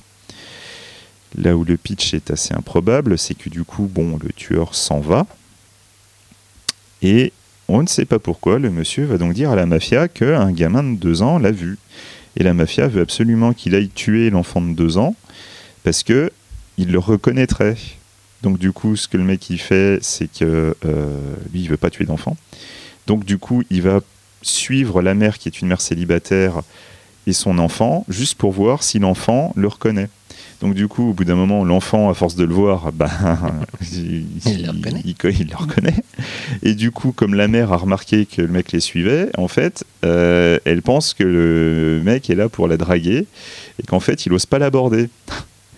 Donc du coup, ils vont se mettre en couple. là, je... Laurent peut plus là déjà. Oui, là, il partait un petit peu en vrille. euh, Voilà. Quand même. Bah, D'ailleurs, il- c'est un petit peu. C'est marrant parce que dans le côté complètement. euh, complètement euh, fucked up du développement, ça rappelle un peu aussi Special Effect où ça. Où, quelque part, il va, il va absolument partir dans une, dans une direction que personne n'a vue. Mais là, on a l'impression qu'il essaye Ah, c'est- c'est artificiellement de. hein, voilà. c'est- Il a torché euh, ça bourré un soir, il a fait Ah, Eh, c'est, mec, euh, il a c'est- un c'est modèle et C'est tout. au chausse-pied, c'est incroyable. Enfin, je- le, le film, tu n'y crois jamais. La mère, la mère, c'est la palme d'or de la plus mauvaise mère du monde. hein. C'est euh, la nana, elle emmène son gamin, elle laisse son gamin dans une poussette euh, à 10 mètres d'elle, euh, là où elle peut pas le voir, pour aller distribuer des tracts féministes. la vision du drôle, féminisme dans le film, t'es juste devant, tu fais mais, quoi? En fait, c'est très simple. hein. Chez Larry Cohen, dans ce film, les féministes, c'est en fait des, a- des, des femmes qui détestent les hommes. Voilà. À un moment, le, le monsieur donc, qui s'est mis en couple avec la mère euh, bah, veut les rejoindre euh, dans leur. euh, dans, dans, dans, leur combat, enfin pas dans leur combat, mais ils sont en train de manifester, donc il veut faire, euh, il vient la joindre, la rejoindre dans la manifestation. Toutes les femmes autour euh, sont en train de, de l'engueuler et de le frapper euh, pour qu'il sorte.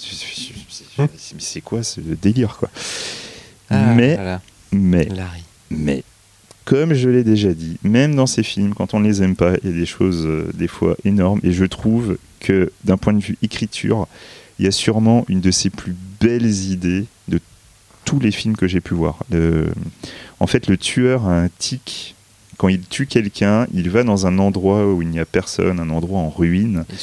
Et en fait, non du tout. Et en fait, il va, il va taguer son ombre pour laisser une trace de lui, lui qui n'existe pas.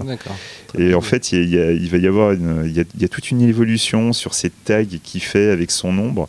L'idée est magnifique. L'idée est vraiment géniale. Quoi. Enfin, pff, il y a un plan, euh, moi il m'a scotché, alors que tout le film m'a globalement ennuyé. Mais ce plan, il y a un plan en particulier, j'ai trouvé que c'était. Putain, c'est le plus beau plan de son cinéma. Quoi. Mais on est donc d'accord pour dire que le titre français est quand même bien pourri. L'impasse sanglante. Oui, alors l'impasse sanglante, faut juste, euh, faut juste les arrêter. mecs ont regardé les 5 premières minutes, ont fait Ah, c'est bon, c'est l'impasse. en fait, le, le titre original est Perfect Stranger. C'est déjà mieux, ça colle mieux déjà. Et au- là, là, oui, là, on est, c'est exactement le film. Quoi. Et ça se trouve, ça a inspiré euh, Craig Freeman, euh, le célèbre manga du tueur qui pleure à chaque fois qu'il tue quelqu'un, puisque Craig Freeman a été fait euh, deux ans après. Oui, mais c'est un manga qui existait depuis longtemps. donc. Non, deux ans après. Oh, tu te calmes. Tu te calmes toi-même. Mais Je d'ailleurs, vous, Je fact-check comme un taré aujourd'hui? vous savez qu'au niveau inspiration, euh, c'est, c'est- moi je trouve ça assez marrant. Il y a quand même certains films qui, qui- on peut retrouver des scènes euh, dans des gros films plus récents.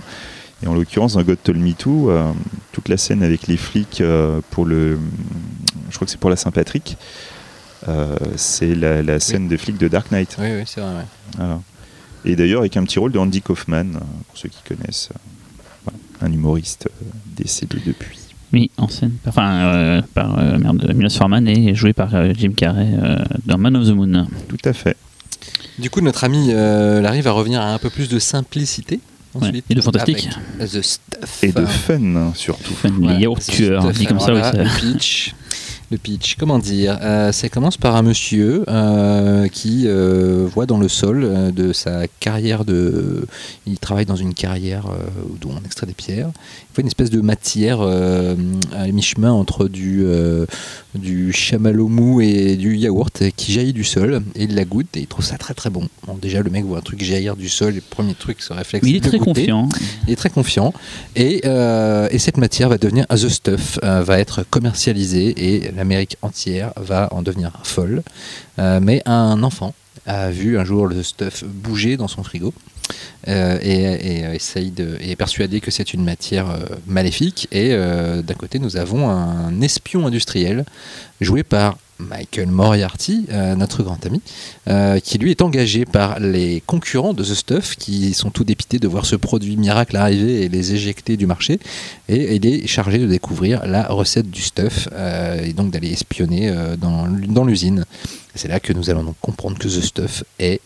ben, on ne sait toujours pas d'ailleurs à la fin du film vraiment ce qu'est The C'est Stuff. The Stuff. Voilà, c'est une matière qui vient du, de- du, du- du sous-sol de la planète. Puis, Euh, apparemment, ouais, imaginez le blob, euh, Voilà. mais euh, à la sauce euh, invasion des profanateurs. euh, Killer voilà. Clown from Outer Killer Space, Clown un from peu. Outer Space, ouais, parce que c'est un ça, film, ouais. c'est une comédie euh, fantastique. bien que tu parles du blob parce que moi pendant longtemps j'ai fantasmé ce film là comme une sorte de blob-like et quand je l'ai vu d'ailleurs grâce au DVD Mad Movies Tout à euh, fait. Comme bah, j'ai bien aimé le film j'étais déçu. Que ce ne soit pas un blob-like j'adore le blob j'étais déçu mais le film est très très sympathique à regarder vraiment pour le coup quand on dit sympathique c'est pas euh, péjoratif c'est vraiment Non, euh, c'est- fun, cool c'est voilà, un, vrai ride, ça n'arrête jamais de euh, de bout en bout. euh, c'est très drôle. Les effets sont pas trop dégueux dans les Non, souvenirs non, hein. ils sont même assez sympathiques. Non, Il y, a- une scène, il y a une scène top dans le dans l'hôtel oui, aussi. la scène d'attaque du lit ah. euh, rempli de stuff, parce que C'est bourré d'idées folles. Ah les méchants, à un moment donné, pour, pour tuer le héros qui fait son enquête, les méchants qui ne sont. On vous dit pas. On ne vous dit pas qui sont les méchants, parce qu'il y a des êtres humains méchants en plus du stuff, mais ils ont un truc bizarre. Et, euh, donc les méchants euh, remplissent les oreillers et le matelas où dorme le héros dans sa chambre d'hôtel de stuff. Et d'un coup, il est attaqué par ses oreillers et son matelas. Euh, dit comme ça, c'est ridicule. C'est très drôle et en plus, c'est très bien tourné. Ouais, Pour le coup, il y a euh, des euh, inversions, de, il y a des, des- des- des séquences de jaillissement passées à l'envers, il y a du décor renversé. C'est ça. Pour, voilà, c'est c'est très inventif et le film est très drôle. puis Il y a une féroce, mais alors féroce.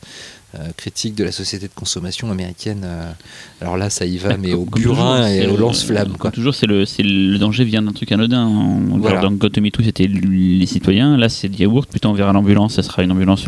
c'est toujours pareil. Et surtout, ça parle très longtemps avant de la malbouffe, en fait. Parce Oui, que complètement. là, c'est les années très en 80. avance. c'est- On n'était pas en parler. Mais là, Ah très ouais. vite, il dit qu'en fait, le, le danger peut être dans, dans la consommation de tous les jours, dans ce qu'on mange. En fait, les produits Ouais. industriels, euh, d'où ça vient et tout, quoi. Exactement. Il était extrêmement en avance sur son temps à ce niveau-là. euh, ça m'a frappé Et, en et voyant comme, le et film. Comme dans beaucoup de ses films, Ouais. euh, bah, son propos est toujours d'actualité. Mm. Et, euh, et-. Et la, la, la- la fausse pub qui tourne, les fausses pubs Oui. qu'il a tournées pour le film sont absolument géniales. La musique, la musique du, jing- du jingle, The Stuff. Enfin, mais moi, je, je l'ai eu dans la, en tête pendant deux jours. Et l'affiche est très belle, on voit toute la famille avec une, Oui. une sorte de regard un peu démoniaque qui tient du stuff qui fond dans leurs mains. euh, très, belle, très belle affiche. Quoi. Non, non, excellent. Alors là, pour le coup, euh, si on doit vous conseiller euh, allez, 5 films de Larry Cohen, celui-là en ferait partie, je pense. euh, Ah oui, oui, sans oui, hésiter, parce que hein. pour le coup, c'est peut-être celui où, où l'équilibre entre le B et, euh, et euh, les qualités d'écriture euh, intrinsèques et, euh, et l'exécution, en fait, euh, du, de, de- on va dire la, la concrétisation à l'écran du concept fantastique est la meilleure, euh, je pense, dans ces films, euh, en tout matière d'effets spéciaux, en matière de, de maîtrise euh, de l'univers. euh, et puis il va assez loin dans l'idée quand on arrive dans la carrière à la fin, avec le gamin qui est enfermé dans la citerne aussi, excellente scène. Non, il y a plein de, plein de choses excellentes. Un très bon DVD Mad Movies. Mais pour moi, ouais, c'est c'est très représentatif euh, du, du- de, de ce du Larry Cohen pour stuff. moi euh, le meilleur de Cohen et pourquoi Cohen est une des grandes figures euh, du, du cinéma de genre parce que c'est enfin, voilà on est on- il fait jamais des films de genre qui sont uniquement dans le fun ou uniquement dans le propos il a, il a toujours réussi à garder ce subtil équilibre ce qui fait que tu tu trouveras toujours un truc quoi. Si toi tu, tu aimes avoir un propos dans ton truc fun, tu, tu l'auras. Mm. Tu auras tout ce que tu veux. Il n'y a pas de souci. Moi je vois peu de réalisateurs actuels qui, euh, ont encore ce truc là. Quoi. Non, surtout qu'il avait en plus une. Il faut dire aussi qu'il qu'il illustrait ce qu'on nous on a tous adoré et une des raisons pour lesquelles on est là euh, ce soir, c'est-à-dire euh, ces films du, du- les petits films. Le, problème aujourd'hui étant que euh, C'est que des petits- triple A, des, des gros blockbusters. les- les petits films n'ont plus les petits films d'horreur, on va dire, à de rares exceptions près, d'autres ambitions que d'être des petits films euh, qui vont illustrer un courant. les gros films sont tellement gros que euh, qu'ils sont, Ils sont, euh, ouais, le, risque, le risque est contrôlé, donc Voilà, de- et, et lui, il avait, il était, il incarnait idéalement cette économie entre les deux, où il avait assez de liberté pour faire ce qu'il voulait, assez d'intelligence pour faire des trucs excitants. Euh, Mais il y croyait, hein, c'est pas comme la trauma qui Ah souvent non, non, prend ça au-dessus de la jambe. Lui, il est sincèrement, il aime ce qu'il fait et il va le faire le plus sérieux possible. Voilà, il va suivre son histoire de A à Z. euh. Oui, de toute manière, son- le- le- ses, ses développements scénaristiques sont, euh, à part pour les deux titres qu'on a cités avant, où il est un peu parti en vrille, ils sont quand même en règle générale assez exemplaires et surtout toujours cette volonté d'aller au-delà du pitch de base qui est déjà excitant pour le nourrir de choses intéressantes et non pas juste, euh, même si j'ai une idée géniale, elle ne va pas reposer sur la répétition d'un motif fantastique qui va être le seul intérêt. Non, non, c'est les personnages. Là, Michael Moriarty est très drôle parce que pour le coup, il est complètement dans le ton du film. Tout à fait. Euh, en, en- en- en enquê- en enquêteur euh, industriel euh, bien connard, mais aussi extrêmement décontracté du gland, il survole le film avec une espèce de, de sourire narquois et de mais beaucoup de blagues très drôles.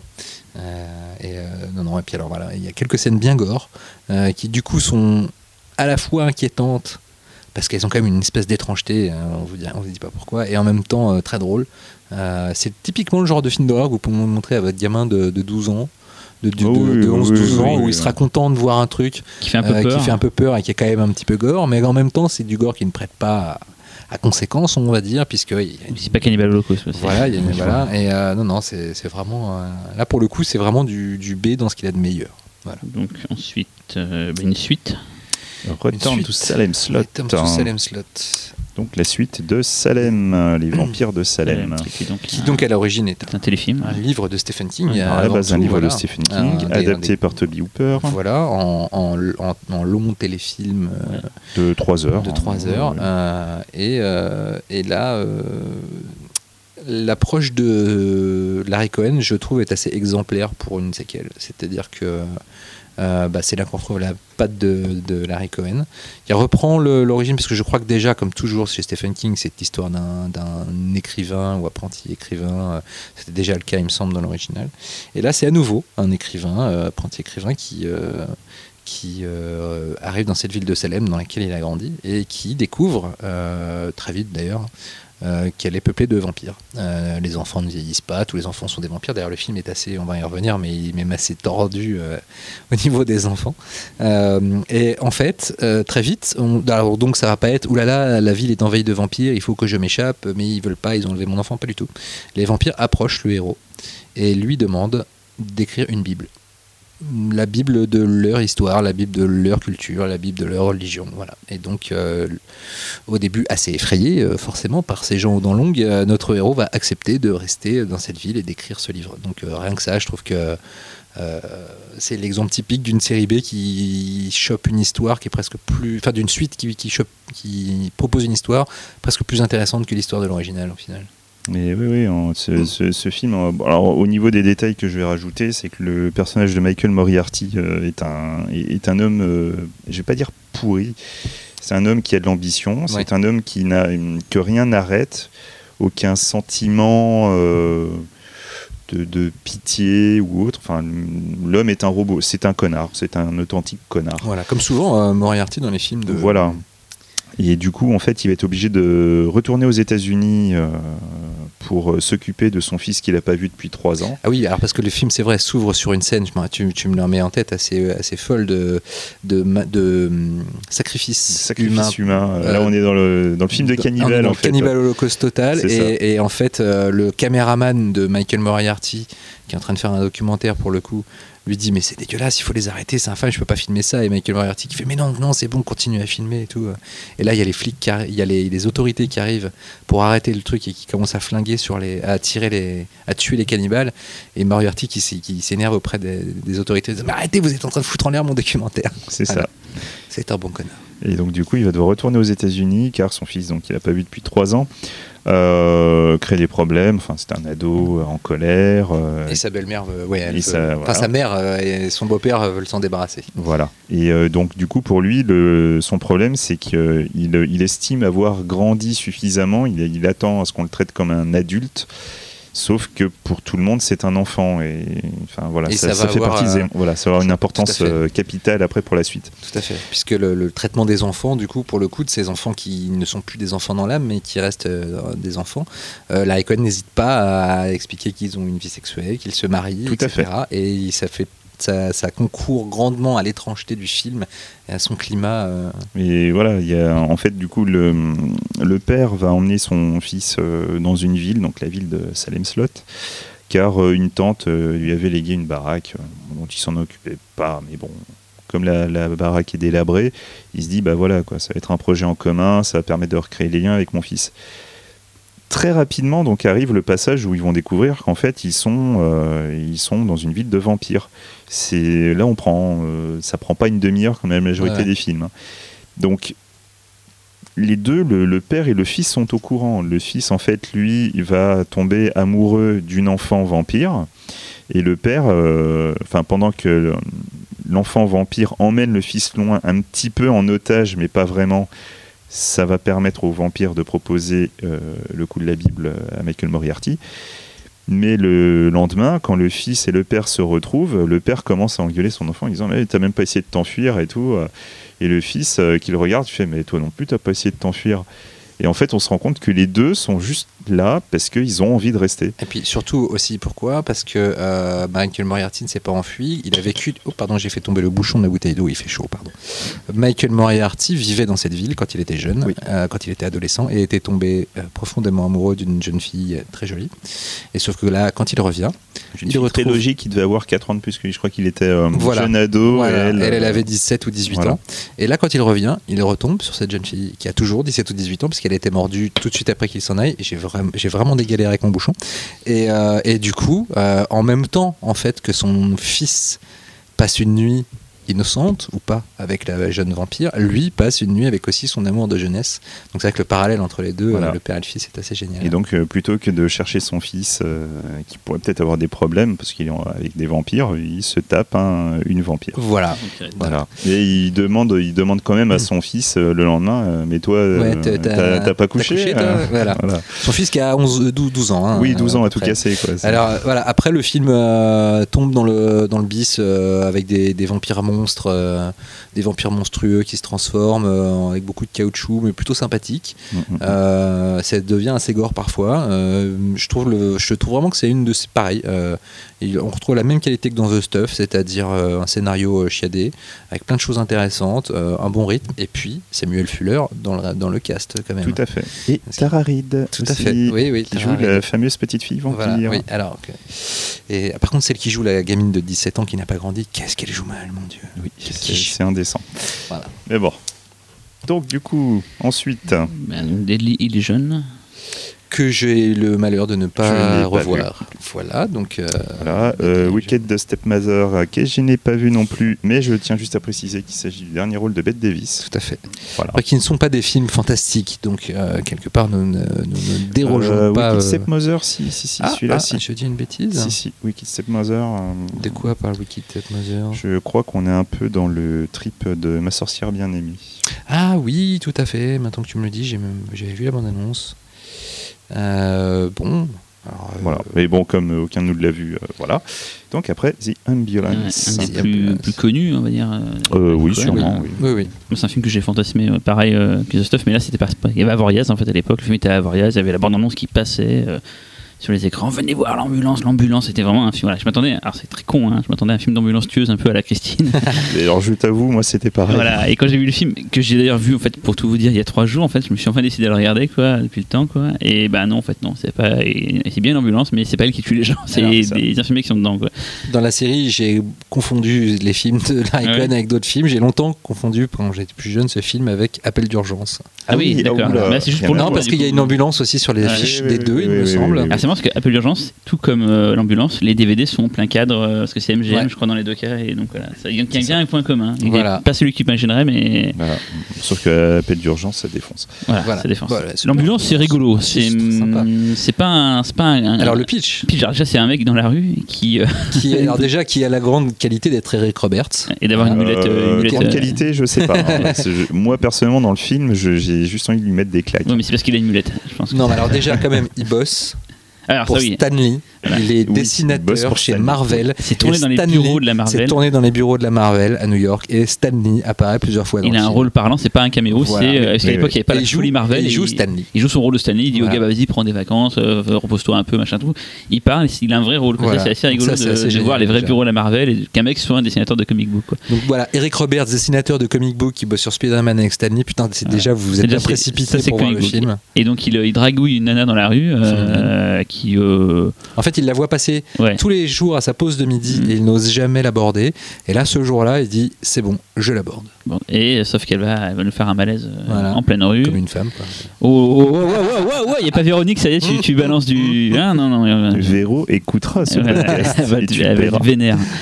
Et donc, euh, ben, elle tombe dans les vapes, et il commande une ambulance, et là, très vite, une ambulance arrive, et euh, Suspectement trop vite. Voilà, suspectement trop vite, l'embarque, et, euh, et en fait, lui, il essaie d'aller le lendemain, euh, sur le lendemain l'hôpital, à l'hôpital, pour, et puis on lui dit non, il n'y a jamais personne qui est arrivé. euh. Là, il se pose des questions, il commence à enquêter, et voilà quoi. Qu'est-ce qui se passe? Qu'est-ce qui se passe? Excellent rip-off B de After Hours. Je Oui, trouve que qu'il y a un finalement, c'est ça, côté, c'est la dérive dans, oui, dans une ville. euh, Il y a, ça, il y a un côté un dérive euh, surréaliste, Nocturne, hein, existentielle ouais. nocturne dans un Mm, New mm, York mm, mm. euh, années 80. euh, il y a des alors séquences qu'il n'a pas bien sûr les, les- les- les qualités euh, formelles et, euh, et d- et d'atmosphère de, du Scorsese, mais euh, il y a quand même un côté trip euh, détendu du slip, C'est très détendu. C'est ce qui m'a surpris voilà. dans le film, c'est que c'est mais pas trop gentiment tendu, hein. inquiétant. euh, et puis le méchant, si vous Ah oui, ben oui. le méchant, qui est le méchant de euh, cette, euh, cette excellente euh, série euh, que tout le monde adore ici, c'est-à-dire Amour, feux de gloire et beauté. l'amour. Dans les feux de l'amour, oui, pardon. Voilà, donc c'est. Je suis aussi un- spécialiste. donc voilà, le, le- le méchant est joué par, euh, est joué par euh, un des acteurs phares des Feux de l'amour. ouais, ouais, je ne me rappelle pas son nom, mais Ouais. c'est le Euh, l'acteur moustachu. Il a un petit côté Timothy Dalton, je trouve, euh, dans Hot. Fuzz. Eric Braden. Voilà, merci. Et ben, vous apprendrez que Eric Braden, en fait, a été choisi. Il y avait un autre acteur qui devait jouer le méchant, qui euh, a lâché le film euh, peu de temps avant le début du tournage. Et en fait, c'est la mère de Larry Cohen qui lui a conseillé euh, Ah oui. de, de prendre cet Elle acteur parce qu'elle euh, était fan de la série. Voilà. Mais il est pas, il est pas, il est pas mauvais hein, dans le Non, truc. non, hein. il est très bon. bien. Il est on voit pas beaucoup, bon, mais je trouve qu'il fait bien le job, quoi. Ah, c'est clair, Un il a, fou, il a quoi. beaucoup, de, beaucoup de dignité dans le rôle d'un- scientifique fou, donc euh, enfin non, il le fait bien. Quoi. Non, puis euh, je trouve que le, le film là aussi a un rythme assez. euh, donc les péripéties, euh, Eric Roberts qui est un peu qui joue un rôle le un peu à la. Moriarty, hein, c'est-à-dire le mec qui est quand même très détendu, dragueur, vanneur, Ouais. etc. et qui se met dans des trucs pas possibles et qui s'en sort toujours avec euh, notamment cette scène où il est confronté à des. à- mais c'est- c'est- D'ailleurs, là, c'est c'est- ça- c'est un petit peu fucked up. à- à- au- les- C'est un peu les dérives de Larry Cohen, mais quand il est confronté à une bande de voyous qui commence à le tabasser, oui, oui, etc. Et qu'après, d'un coup, arrive l'ambulance avec euh, les méchants dedans pour l'embarquer. Et là, il arrive à monter les jeunes contre les ambulanciers. Et bande Et, euh, voilà. drogue Voilà, il y a de la drogue dans l'ambulance. De drogue. Ah, alors les jeunes, euh, les jeunes punks euh, veulent absolument euh, se battre contre les ambulanciers. Et les ambulanciers qui sont aussi d'ailleurs très très maladroits aussi quand même. Oui. Ils n'arrivent jamais quasiment à faire ce qu'ils veulent et tout. Oui, oui. euh. C'est ça Mais qui m'a surpris, C'est que. dire. hein. Oui, c'est des clichés, mais ce qui m'a surpris, c'est que je pensais vraiment que c'était un truc inquiétant. Et en fait, quand on les voit, déjà ça humanise le, cette ambulance et ils ont l'air d'être deux abrutis quoi. C'est ça. Et- Mais c'est vrai que le film commence presque comme un truc. et Il, il peut, peut presque entretenir une ambiance un petit peu fantastique, alors que ça reste un. bah, Il y, a, il y a un élément vaguement fantastique pour les, motivations du méchant, Oui, mais plus scientifique. Mais ça reste un espèce de, de, oui, de, de Ah, polar. sûr. euh, Et par contre, il défonce des murs polar. constamment avec son ambulance. Oui, Euh, ça c'est rare. Dans la bande c'est quasiment que des plans d'ambulance qui défoncent des murs. Oui, ça. en fait, ils sont tous, tous ceux qui les mettent dans le film, ils sont dans la bande. La scène de la boîte de nuit, d'ailleurs, avec l'ambulance qui arrive, est Ils vont dans une boîte de nuit, l'ambulance est dans la boîte de nuit. ouais, comme ouais. si c'était un décor et tout. Oui, ça, c'est- bizarre. Et en fait, c'est au-dessus. trucs. enfin, La, la séquence de la boîte de nuit, elle est assez space en fait. euh, Ouais, ouais, c'est- Mais moi, moi le- la, la déception sur l'ambulance, c'est euh, surtout. euh, Bon, moi, c'était surtout à l'époque quand je l'avais vu. Hein, J'étais pas spécialement spécialiste de Larry Cohen. ouais. Moi, c'est vraiment le côté, comme tu dis, moi, je m'attendais à voir un film d'horreur, et puis, bah, c'est pas vraiment ça, Non, quoi. non. Mais par contre, en le revoyant après, en ayant un peu plus de connaissances sur Larry Cohen, Euh, moi, ce qui me gênait, c'est que je ne retrouvais pas euh, ce truc habituel, quoi. Ce côté. je te- Il y a le pitch, euh, il y a le pitch, hmm. mais il n'y a pas, le- il y a pas la critique, il n'y a pas les persos. En fait, je trouve que, bah, je trouve que grâce à l'abattage de Roberts, qui est, qui est qui il est, mais quand il est à l'écran, il se passe toujours quelque chose parce Ah oui, qu'il est oui, tellement oui, à oui, 2000%. euh, et on limite, tu vois Un peu un peu trop, la oui. poudre blanche euh, sous le nez, tu vois. Mais euh, non, puis il y a- il y, a James Earl Jones aussi dans le rôle de flic. Oui, qui ne Euh, joue pas assez, qui est un petit peu. euh, Non, il est un peu. Non, mais par contre, il y a une scène qui fait la- excellente. euh, la, la- la scène de, de- où, où il, euh, où il, a- il a bobo. Et voilà, c'est pour pas vous spoiler. Il a fliqué. Euh, il, euh, il y a un très beau plan en matière de mise en scène où euh, la- l'ambulance manque de, de le tuer et il se Mhm, relève mhm. avec le pistolet. Il y a un mouvement de grue derrière, enfin qui, qui part de très haut alors que l'ambulance fonce sur lui et qui descend derrière lui. Euh, ça, c'est un des, un des très beaux moments de mise en scène Mm, du film. mm, mm. Donc j'ai dit la fliquette, c'est ça qui est rigolo, c'est qu'en fait il cherche à. à- On, peut spoiler ou pas Oui, Tout le long du- long- qu'il cherche à, à trouver la nana dont il est Voilà, il amoureux. il il quand il, il remue ciel et terre pour la trouver, donc il se trouve avec une euh, aidé par une nana flic et tout. Et bon, je, je suis désolé, je spoil, mais non. Si, vas-y, parce que c'est tellement. Et en fait, au moment où il l'a enfin retrouvé, qu'il lui dit j'ai tout fait pour vous, il fait, ah super, appelez machin. Il fait mais c'est qui machin? Bah c'est mon boyfriend. Et là il fait, Putain. et il est dégoûté, donc il se barre. Et, Il se barre avec la et finalement il se barre avec la fliquette. Il a et, pécho euh, la fliquette, et- et- qui dragouillait déjà quand Ouais, même plus ouais. ou moins pendant tout le Et truc. quand elle lui annonce, quand elle lui annonce, Oui, bah, mon génial. boyfriend, et là on se dit mais en fait ça peut être n'importe qui, en fait un nous, un bê- bêta qui veut aider la, princesse, Ouais. et, et en fait ouais, mon mec il Non est mais c'est un des trucs que j'aime beaucoup dans le film. c'est drôle, ça, C'est-à-dire que pour le coup, pour le coup, où- Larry Cohen a quand même, à part The, The Mais quand même globalement passé beaucoup de temps à prendre très au sérieux euh, ses univers, ses pitchs, etc., avec la qualité que ça a donné.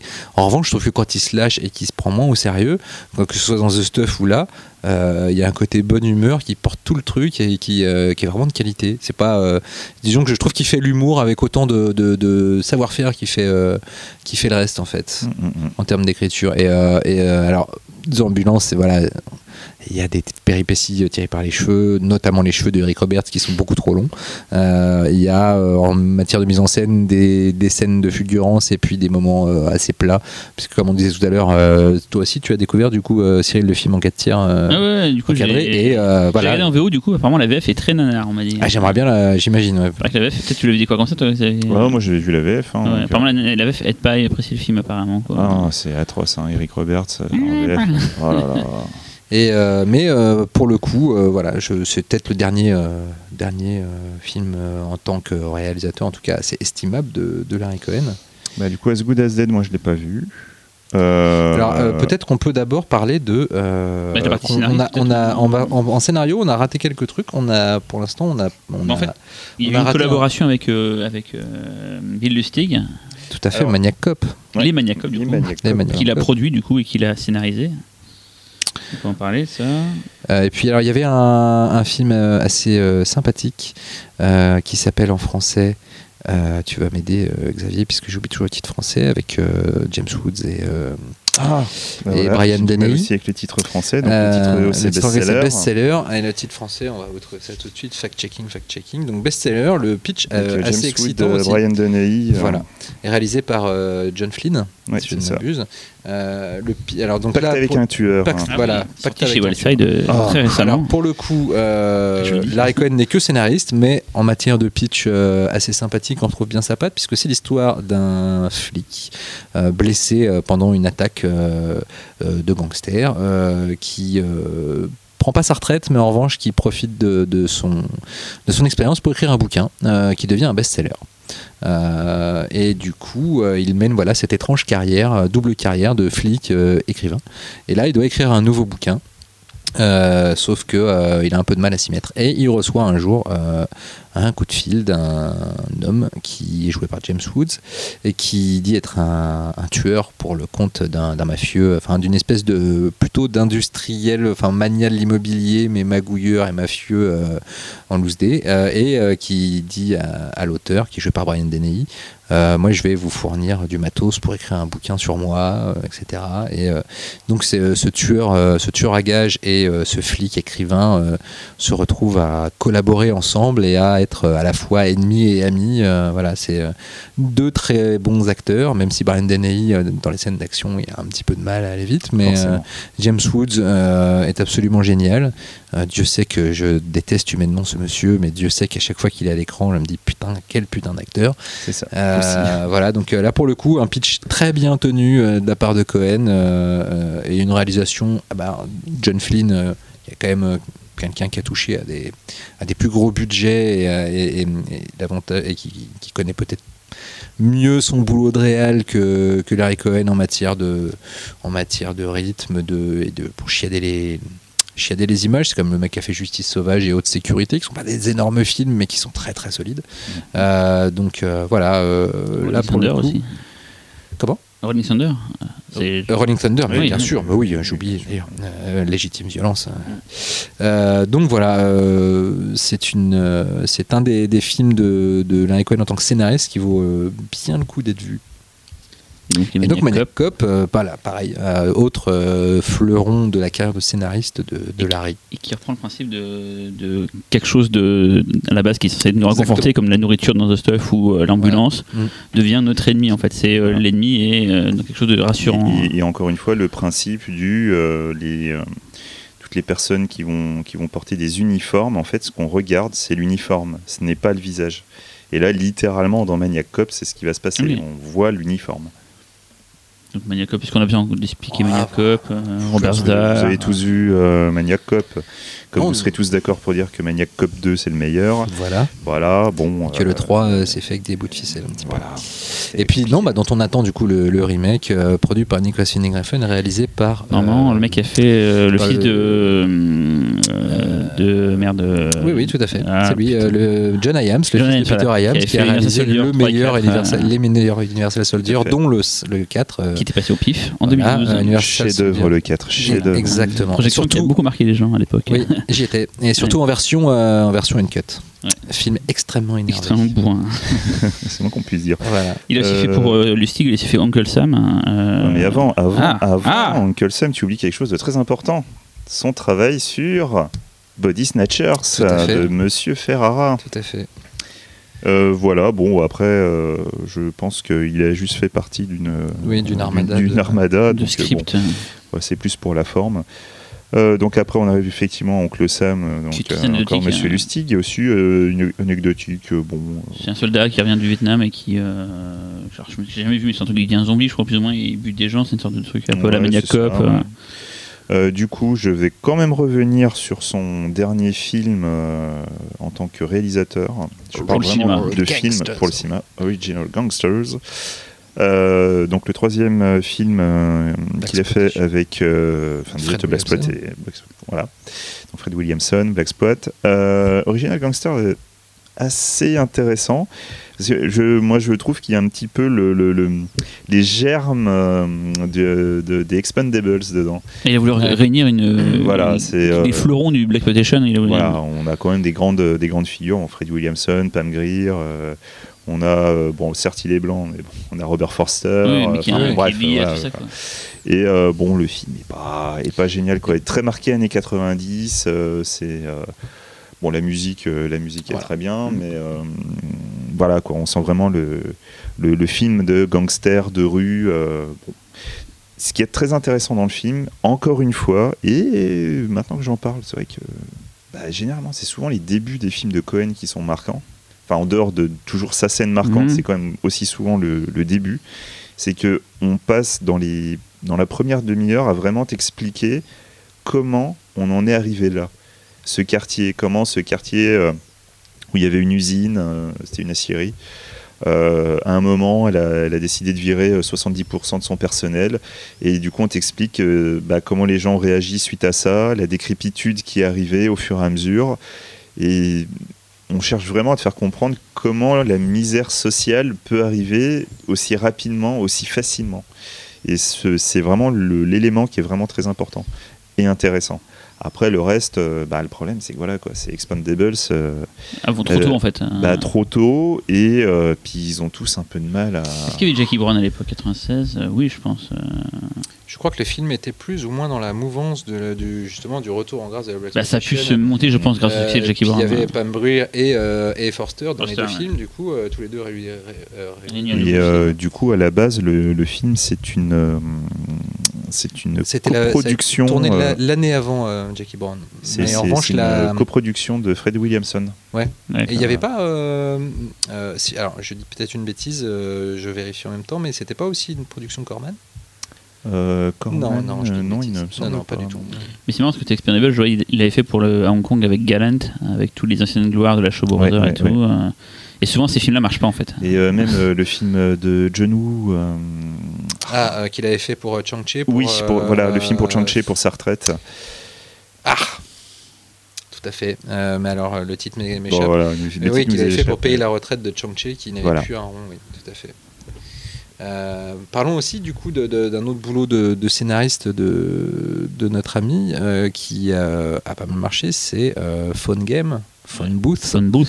donc cabine téléphonique. euh, Qui- qu'il a vraiment mis au devant de, de Hollywood. Oui. C'est un, film qui- c'est un scénario qui a longtemps, et ce qu'on appelle le développement rêve, qui a longtemps traîné en fait euh, dans, le, dans, dans les, dans, les, dans les mains de plein de gens. Oui, et il y a eu une guerre d'enchères entre plusieurs studios pour se l'approprier, puisque le pitch était très excitant, euh, et qui est euh, finalement presque le même pitch que le début de euh, God Told Me To, puisque cette fois c'est l'histoire d'un sniper, euh, enfin non, c'est l'histoire d'un monsieur qui- qui, ré- qui répond à une, un Appel d'urgence d'ailleurs, voilà, qui répond à un appel dans une cabine téléphonique sur, euh, sur Times Square. sur Times Square, et dans, au bout du fil, un, un monsieur lui dit Je suis un sniper, j'ai un fusil, je te vois, si tu sors de la cabine, je te tue. Et bim, va démarrer un film euh, là-dessus. Voilà. C'est un peu comme tous ces high concepts comme il y a eu. euh, Tout à fait. Il n'y avait pas une histoire comme quoi c'était lié à une idée de Hitchcock. J'avais lu. Si, tout, à fait. hein. En fait, c'est la, la scène de Tippi Hedren qui va se cacher, euh, enfin qui essaie de se sauver des oiseaux en se cachant dans une cabine téléphonique. Et du coup, l'idée, c'était, mais si je faisais un film qui se passait euh, Ouais. uniquement dans la Voilà. cabine téléphonique. Donc tout le film se déroule autour et dans la cabine téléphonique. Et ils Voilà, ont pris du coup un des plus grands réalisateurs en activité pour réaliser les films. voilà. Ouais. Ouais, vas-y, dis vite. Ben, dis- Joël Schumacher. Quoi. Joël Schumacher, ouais, qui, qui a fait des, qui a fait des Qui c'est son choses. meilleur film, je crois en fait. hein. Mmh. Bah, il a fait quoi de mieux? Euh, bah, Batman et Robin, bien sûr. Bah, Non, t'as pas dire. Lui, il mais je suis pas fan. C'est Tigerland, c'est pas mal. Chute quand même. L'expérience interdite. Chute. L'expérience interdite. C'est- sur but. Non, c'était pourri. Ouais, Euh, vivement le remake. Hein. Oh non, mais ça, ça pourra jamais être aussi bien que l'original. J'adore l'expérience interdite. Vous êtes fous. C'était nul. Ah, Fantôme mais de l'opéra Non, je rigole. Ah oui, Oh, ça, Quelle c'était- horreur. Ça, c'était ça. Je me rappelle à la projo de presse, je me suis endormi. Je me suis réveillé 10 minutes plus tard, c'était la même chanson, même décor. Non, mais non, arrêtez. non, Blood Creek, c'est rigolo aussi. Bref, en tout cas, nous, Ah, ferons un, podcast sur euh, Joël Schumacher. Il y a beaucoup Ah de choses à faire. De faire. C'est Euh, un podcast, on va pas dire du bien de tous les films. Ça, c'est sûr. tu hein. En attendant, euh, Phone Game reste déjà euh, une Ah, distribution quand même sympathique. Oui, donc il y avait euh, merde. Déjà, euh, parce qu'il y a Colin Farrell, Farrell. Kiefer Sutherland, Forrest Whitaker, Rada Mitchell, Cathy Holmes, n'en jetez plus. Ouais. Et puis, alors, il y a quand même eu. le film a donc mis un petit peu de temps à se faire vu que les studios se sont tirés la bourre. Une fois qu'il a été acheté et que Joel Schumacher l'a fait, le film devait sortir. En revanche, il y a eu un fait divers sanglant. Un sniper a tué des gens dans je ne sais plus quelle grande ville américaine. Ce qui fait que le film a été repoussé, euh, je crois, bien deux ans quasiment. Mm, Euh, et donc euh, qu'il est sorti, il est sorti bien plus tard, une fois que les, on va dire que les, les choses s'étaient calmées, ce qui n'a pas empêché de bien marcher, très bien Ça marché. a très bien marché, ouais. C'est. Euh, que dire, euh, euh, que dire? Il me semble qu'il y avait un côté un petit peu moraliste, Oui. mais après je me demande, je me suis toujours demandé s'il venait de Larry Cohen ou de Schumacher. Difficile à dire. Euh, moi, je. Enfin, c'est surtout la, la résolution du film. Je trouve que ça ressemble pas trop à du Larry Cohen, mais euh, après, difficile de dire. On n'est pas Je dans le secret des dieux, comme tu aimes le dire. Donc, Je euh, plus aucun souvenir. L'ai vu un seul à l'époque et depuis. j'ai- moi, moi le, le concept euh, m'excitait à mort. Ah, Euh, voilà. c'est comme bon, c'est les concepts fous. On se dit, tiens, qu'est-ce que ce serait de se retrouver en- enterré, et voilà, avec un, juste un briquet. Bah, c'est pareil, qu'est-ce que ah, ce serait de. voilà. Et là, il va tenir quand même. Il tient, il tient la- enfin, le film se tient. On n'est jamais Ah oui, ennuyé. le, le que- film, le Ah film oui. se tient, hein, ça on s'ennuie jamais. Mais euh, voilà, pour moi c'est plus le message qui pour moi ne Oui. ressemble pas à du Cohen. Oui, voilà. simplement. Moi, je, je, je pense qu'il y a, je pense qu'il y a eu un petit, euh, un petit, re- une petite repasse sur le Un scénario. petit euh, nettoyage. Voilà. Alors, pour info, le film a coûté 13 millions de dollars et on a rapporté juste aux États-Unis euh, presque 47 millions. Ouais, Voilà. Bim. Et donc du coup après il y a eu la suite de ces scénarios. En fait il y avait trois scénarios euh, à cette époque-là parce que certes il y a eu la bataille euh, pour avoir le scénario, mais il y avait aussi deux autres scénarios qui tournaient à Hollywood, donc c'est pour ça qu'il a vraiment été mis en avant. Et donc après nous avons le c'est- Voilà le premier c'est celui-là qui a eu dans Voilà. Voilà, et donc euh, Cellulaire, encore une histoire de concept euh, sur une femme en, euh, sur une femme enlevée euh, qui va euh, essayer de se sauver. Enfin, une femme enlevée emprisonnée dans un coffre. Qui a un téléphone Portable. et qui va essayer de trouver quelqu'un pour l'aider. En fait, euh, c'est Funboss, téléphone. mais version mobile en fait. Voilà. Non, mais Voilà. c'est- c'est Ah ça, ouais. en fait, c'est le Globalement, ouais. c'est le lien, c'est le ce téléphone là. Donc le- alors, euh, si on en croit les crédits, euh, Larry Cohen n'a pas écrit le scénario, mais euh, le traitement, Voilà. l'histoire.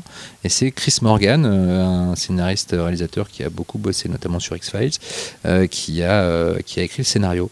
Et quelques années plus tard, de l'autre côté de la planète, euh, à Hong Kong, euh, Benny Chan réalise Connected, euh, qui est un remake. Voilà. euh, voilà, du film euh, avec euh, du coup crédité euh, au générique Larry Cohen et Chris Morgan. Moi, c'est marrant Euh. parce que j'ai vu le remake, mais j'ai pas vu Captivity en fait. Ah, d'accord. voilà. Bon, bah, comme quoi. Captivity ensuite. Alors là pour le coup c'est Captivity, ouais, ouais. Captivity c'est vraiment un film étonnant. Euh, oui, mais même sur le papier. hein, Oui. euh, Déjà t'as quand même Larry Cohen au scénar, Roland Joffé à la réal pour faire un torture porn. c'est ça. Voilà donc euh, pour le coup c'est vraiment le genre de projet où tu te dis what the fuck? Euh, et avec en plus quand même la magnifique Elisha Cuthbert euh, en, en, en donc il y a pire hein, à torturer que Elisha. Euh, film euh, qui est à la fois, qui surfe à la fois sur le torture porn, mais qui est aussi beaucoup plus qu'un torture porn. Une espèce de réflexion euh, malade sur euh, sur euh, sur le, voyeurisme. Enfin, c'est à la fois très malsain.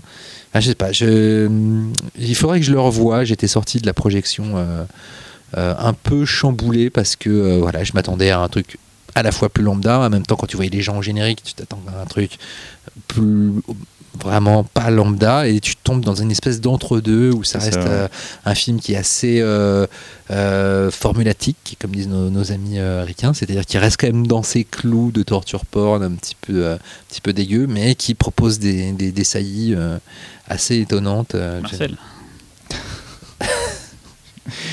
Non, mais pareil, euh, je, je savais pas trop quoi en penser euh, quand j'avais vu le film. C'était ouais étrange, euh, pas exactement ce que j'attendais, ce qui est en soi une bonne Oui. chose, mais pas, enfin je sais pas.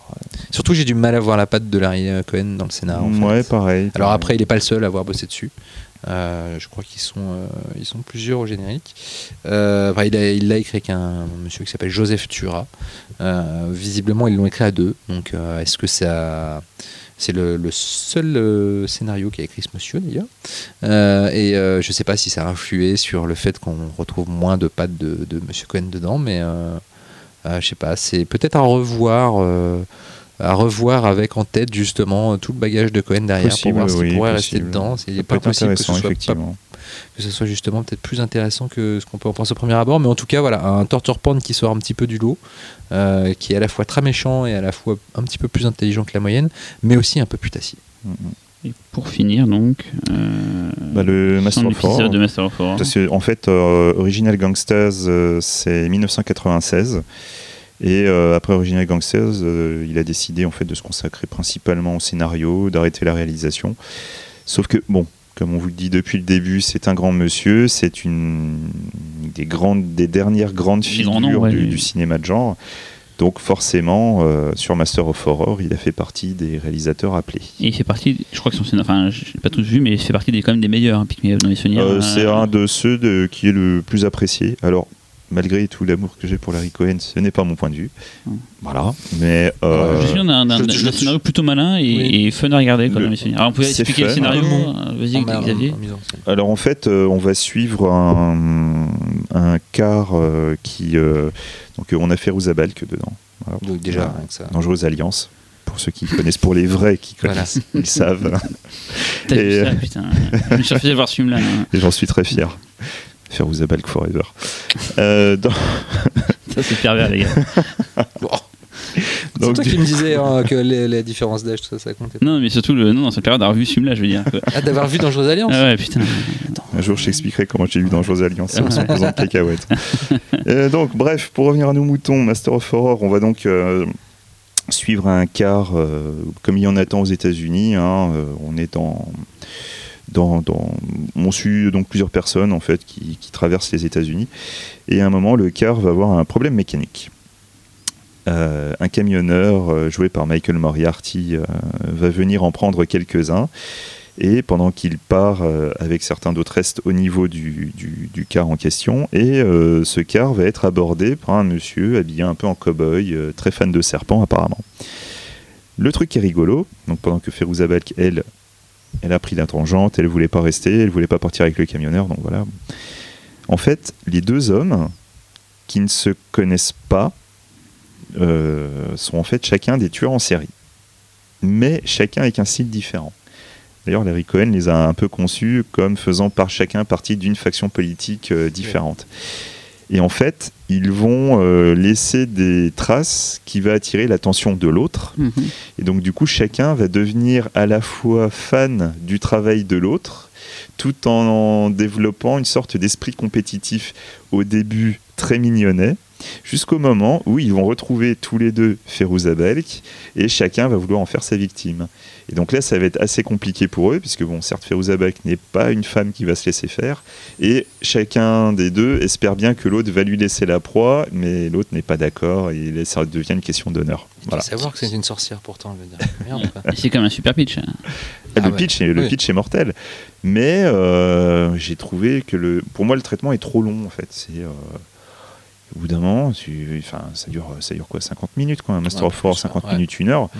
T'as l'impression que le truc il dure deux heures quoi. C'est, euh, c'est quand même longué. Je suis chafouin. Je, Je je dire. suis peut-être un peu chafouin, j'étais peut-être un peu fatigué. Moi, je l'ai pas revu, mais j'ai- Moi- j'en ai gardé un Moi, moi, personnellement, ce que j'ai aimé dans le film, c'est que du coup, en me retapant là, euh, beaucoup de films du réalisateur, en fait, c'est vrai qu'il a réussi à mettre des, des, des- des détails sur ses filmographies. Enfin, c'est vraiment. euh, c'est euh, sa compile, quoi. C'est, je vais pas dire chant du cygne, mais euh, voilà, quoi. C'est, son hommage à lui-même. Voilà, c'est ouais, c'est le best-of. C'est, il y a vraiment plein de petits éléments du de l'art. Euh, bah, Michael Moriarty. Euh, T'auras une ambulance à un moment. euh, il y a non, Il y a un dragon. Non, il y a, y a un moment, il y a, il y a une publicité pour aller voir un bébé monstre. euh, Il y a plein de petits éléments comme ça qui sont mis, mais qui sont utilisés en plus par le scénario. Tu vois, on n'est pas, on n'est pas dans le mode je te fais un plan, Mhm. une référence, Ouais. basta. C'est non, non, c'est un plan, une référence, et les acteurs rebondissent sur ce truc pour faire quelque chose. Donc euh, il y a quand même quelque chose de plus construit que d'habitude. Pour en dehors de ça, voilà, moi je n'ai pas adoré l'épisode. euh. Bon, bah après, c'est un, c'est un épisode qui pâtit aussi un petit peu de, de la patte Larry Cohen en matière de mise en scène, surtout adapté dans un Ah, cadre télévisuel. euh, Euh, donc forcément, euh, il y a eu euh, quelques épisodes de... Enfin, c'est- pas le Takashi Miike en matière de... Ah non, non. ou même le, le John McNaughton qui était visuellement à tomber par terre. Euh, c'est Larry, c'est le gars old school euh, qui, qui fait le fonctionnel, qui capte le fonctionnel avant le style. Mais c'est marrant en fait, La- Larry Cohen pour moi c'est. euh, je me rappelle un jour un assistant réalisateur m'avait dit que dans un tournage, surtout quand il n'y a pas beaucoup de pognon, il y, a, il y a trois degrés. Il y a l'utile, le bon et le beau. Et euh, d'abord à la fin de la journée, le but c'est d'avoir l'utile, hein, c'est d'avoir euh, engrangé l'utile. Si jamais tu as un petit peu de temps, tu fais le bon. Et si vraiment toutes les conditions sont réunies, tu fais le beau. Et Larry Cohen, j'ai vraiment l'impression que c'est un de ses préceptes, c'est-à-dire c'est euh, d'abord c'est l'utile, il, il Mm, chope mm, l'utile et euh, il l'a toujours, donc ça fait toujours le job. En revanche, tu sens les moments où il peut avoir le bon ou le beau, il le fait, mais qu'il n'en a pas eu des masses en fait, des C'est moments ça. où il a Et pu- ben justement sur ce que tu dis, euh, c'est que sur Pick Me Up, il y a eu justement l'élément, le hasard qui a fait qu'il a pu avoir du beau. C'est qu'en fait, il y avait du brouillard Ouais, à un moment, et il a utilisé le brouillard pour les meilleures scènes de l'épisode, Mm. qui sont des plans très beaux et tout. Ce n'est pas, ce n'est pas fake, ce, n'était pas prévu, c'était sur le moment, et il a modifié en fonction. Voilà, tout simplement. La patte Larry. Eh bien, eh bien voilà. euh, J'aurais juste petit proposé un, un petit atelier pratique pour nos auditeurs. Euh, si vous êtes chez vous, n'hésitez pas, vous prenez trois haricots verts, vous faites formez la lettre N avec, et vous aurez l'haricot N. Je suis désolé, je, je m'excuse pour lui. hein. Non, non, moi j'applaudis des, des deux pieds. Voilà. Parce que bon, les deux mains, faut pas déconner. Bon, ben, on vous remercie en tout cas. Voilà. euh, Voilà, et regardez, regardez du Larry Cohen. Oui, voilà. euh, ne serait-ce que voilà. si vous voulez, euh, par exemple, si vous avez envie de devenir scénariste, regardez du Larry Cohen. C'est euh, une très bonne école euh, pour voir fait. comment on peut, à partir d'une idée euh, excitante, mais qui ne reste qu'une idée, parce qu'on construire un vrai film autour, euh, en étoffant ses personnages, en étoffant son univers, en faisant se télescoper pe- peut-être des choses qui, qui seraient un peu antinomiques. Euh, je repense à Q. moi, c'est vraiment l'exemple qui m'a frappé. Épouvante sur New York, l'histoire d'un un serpent géant et- ailé et qui attaque les gens, mais on va suivre un petit malfrat et on va voir comment les deux vont se télescoper. C'est comme ça qu'on remplit un film avec des choses étonnantes. Et là, euh, pour ça, il est très très très, très Voilà. fort. Et pour le petit dé- dernier détail, euh, Q est le film préféré de Larry Cohen. Voilà. Enfin, de sa filmo, je précise. Il aime le cul, ça va être. Allez, à bientôt. À bientôt.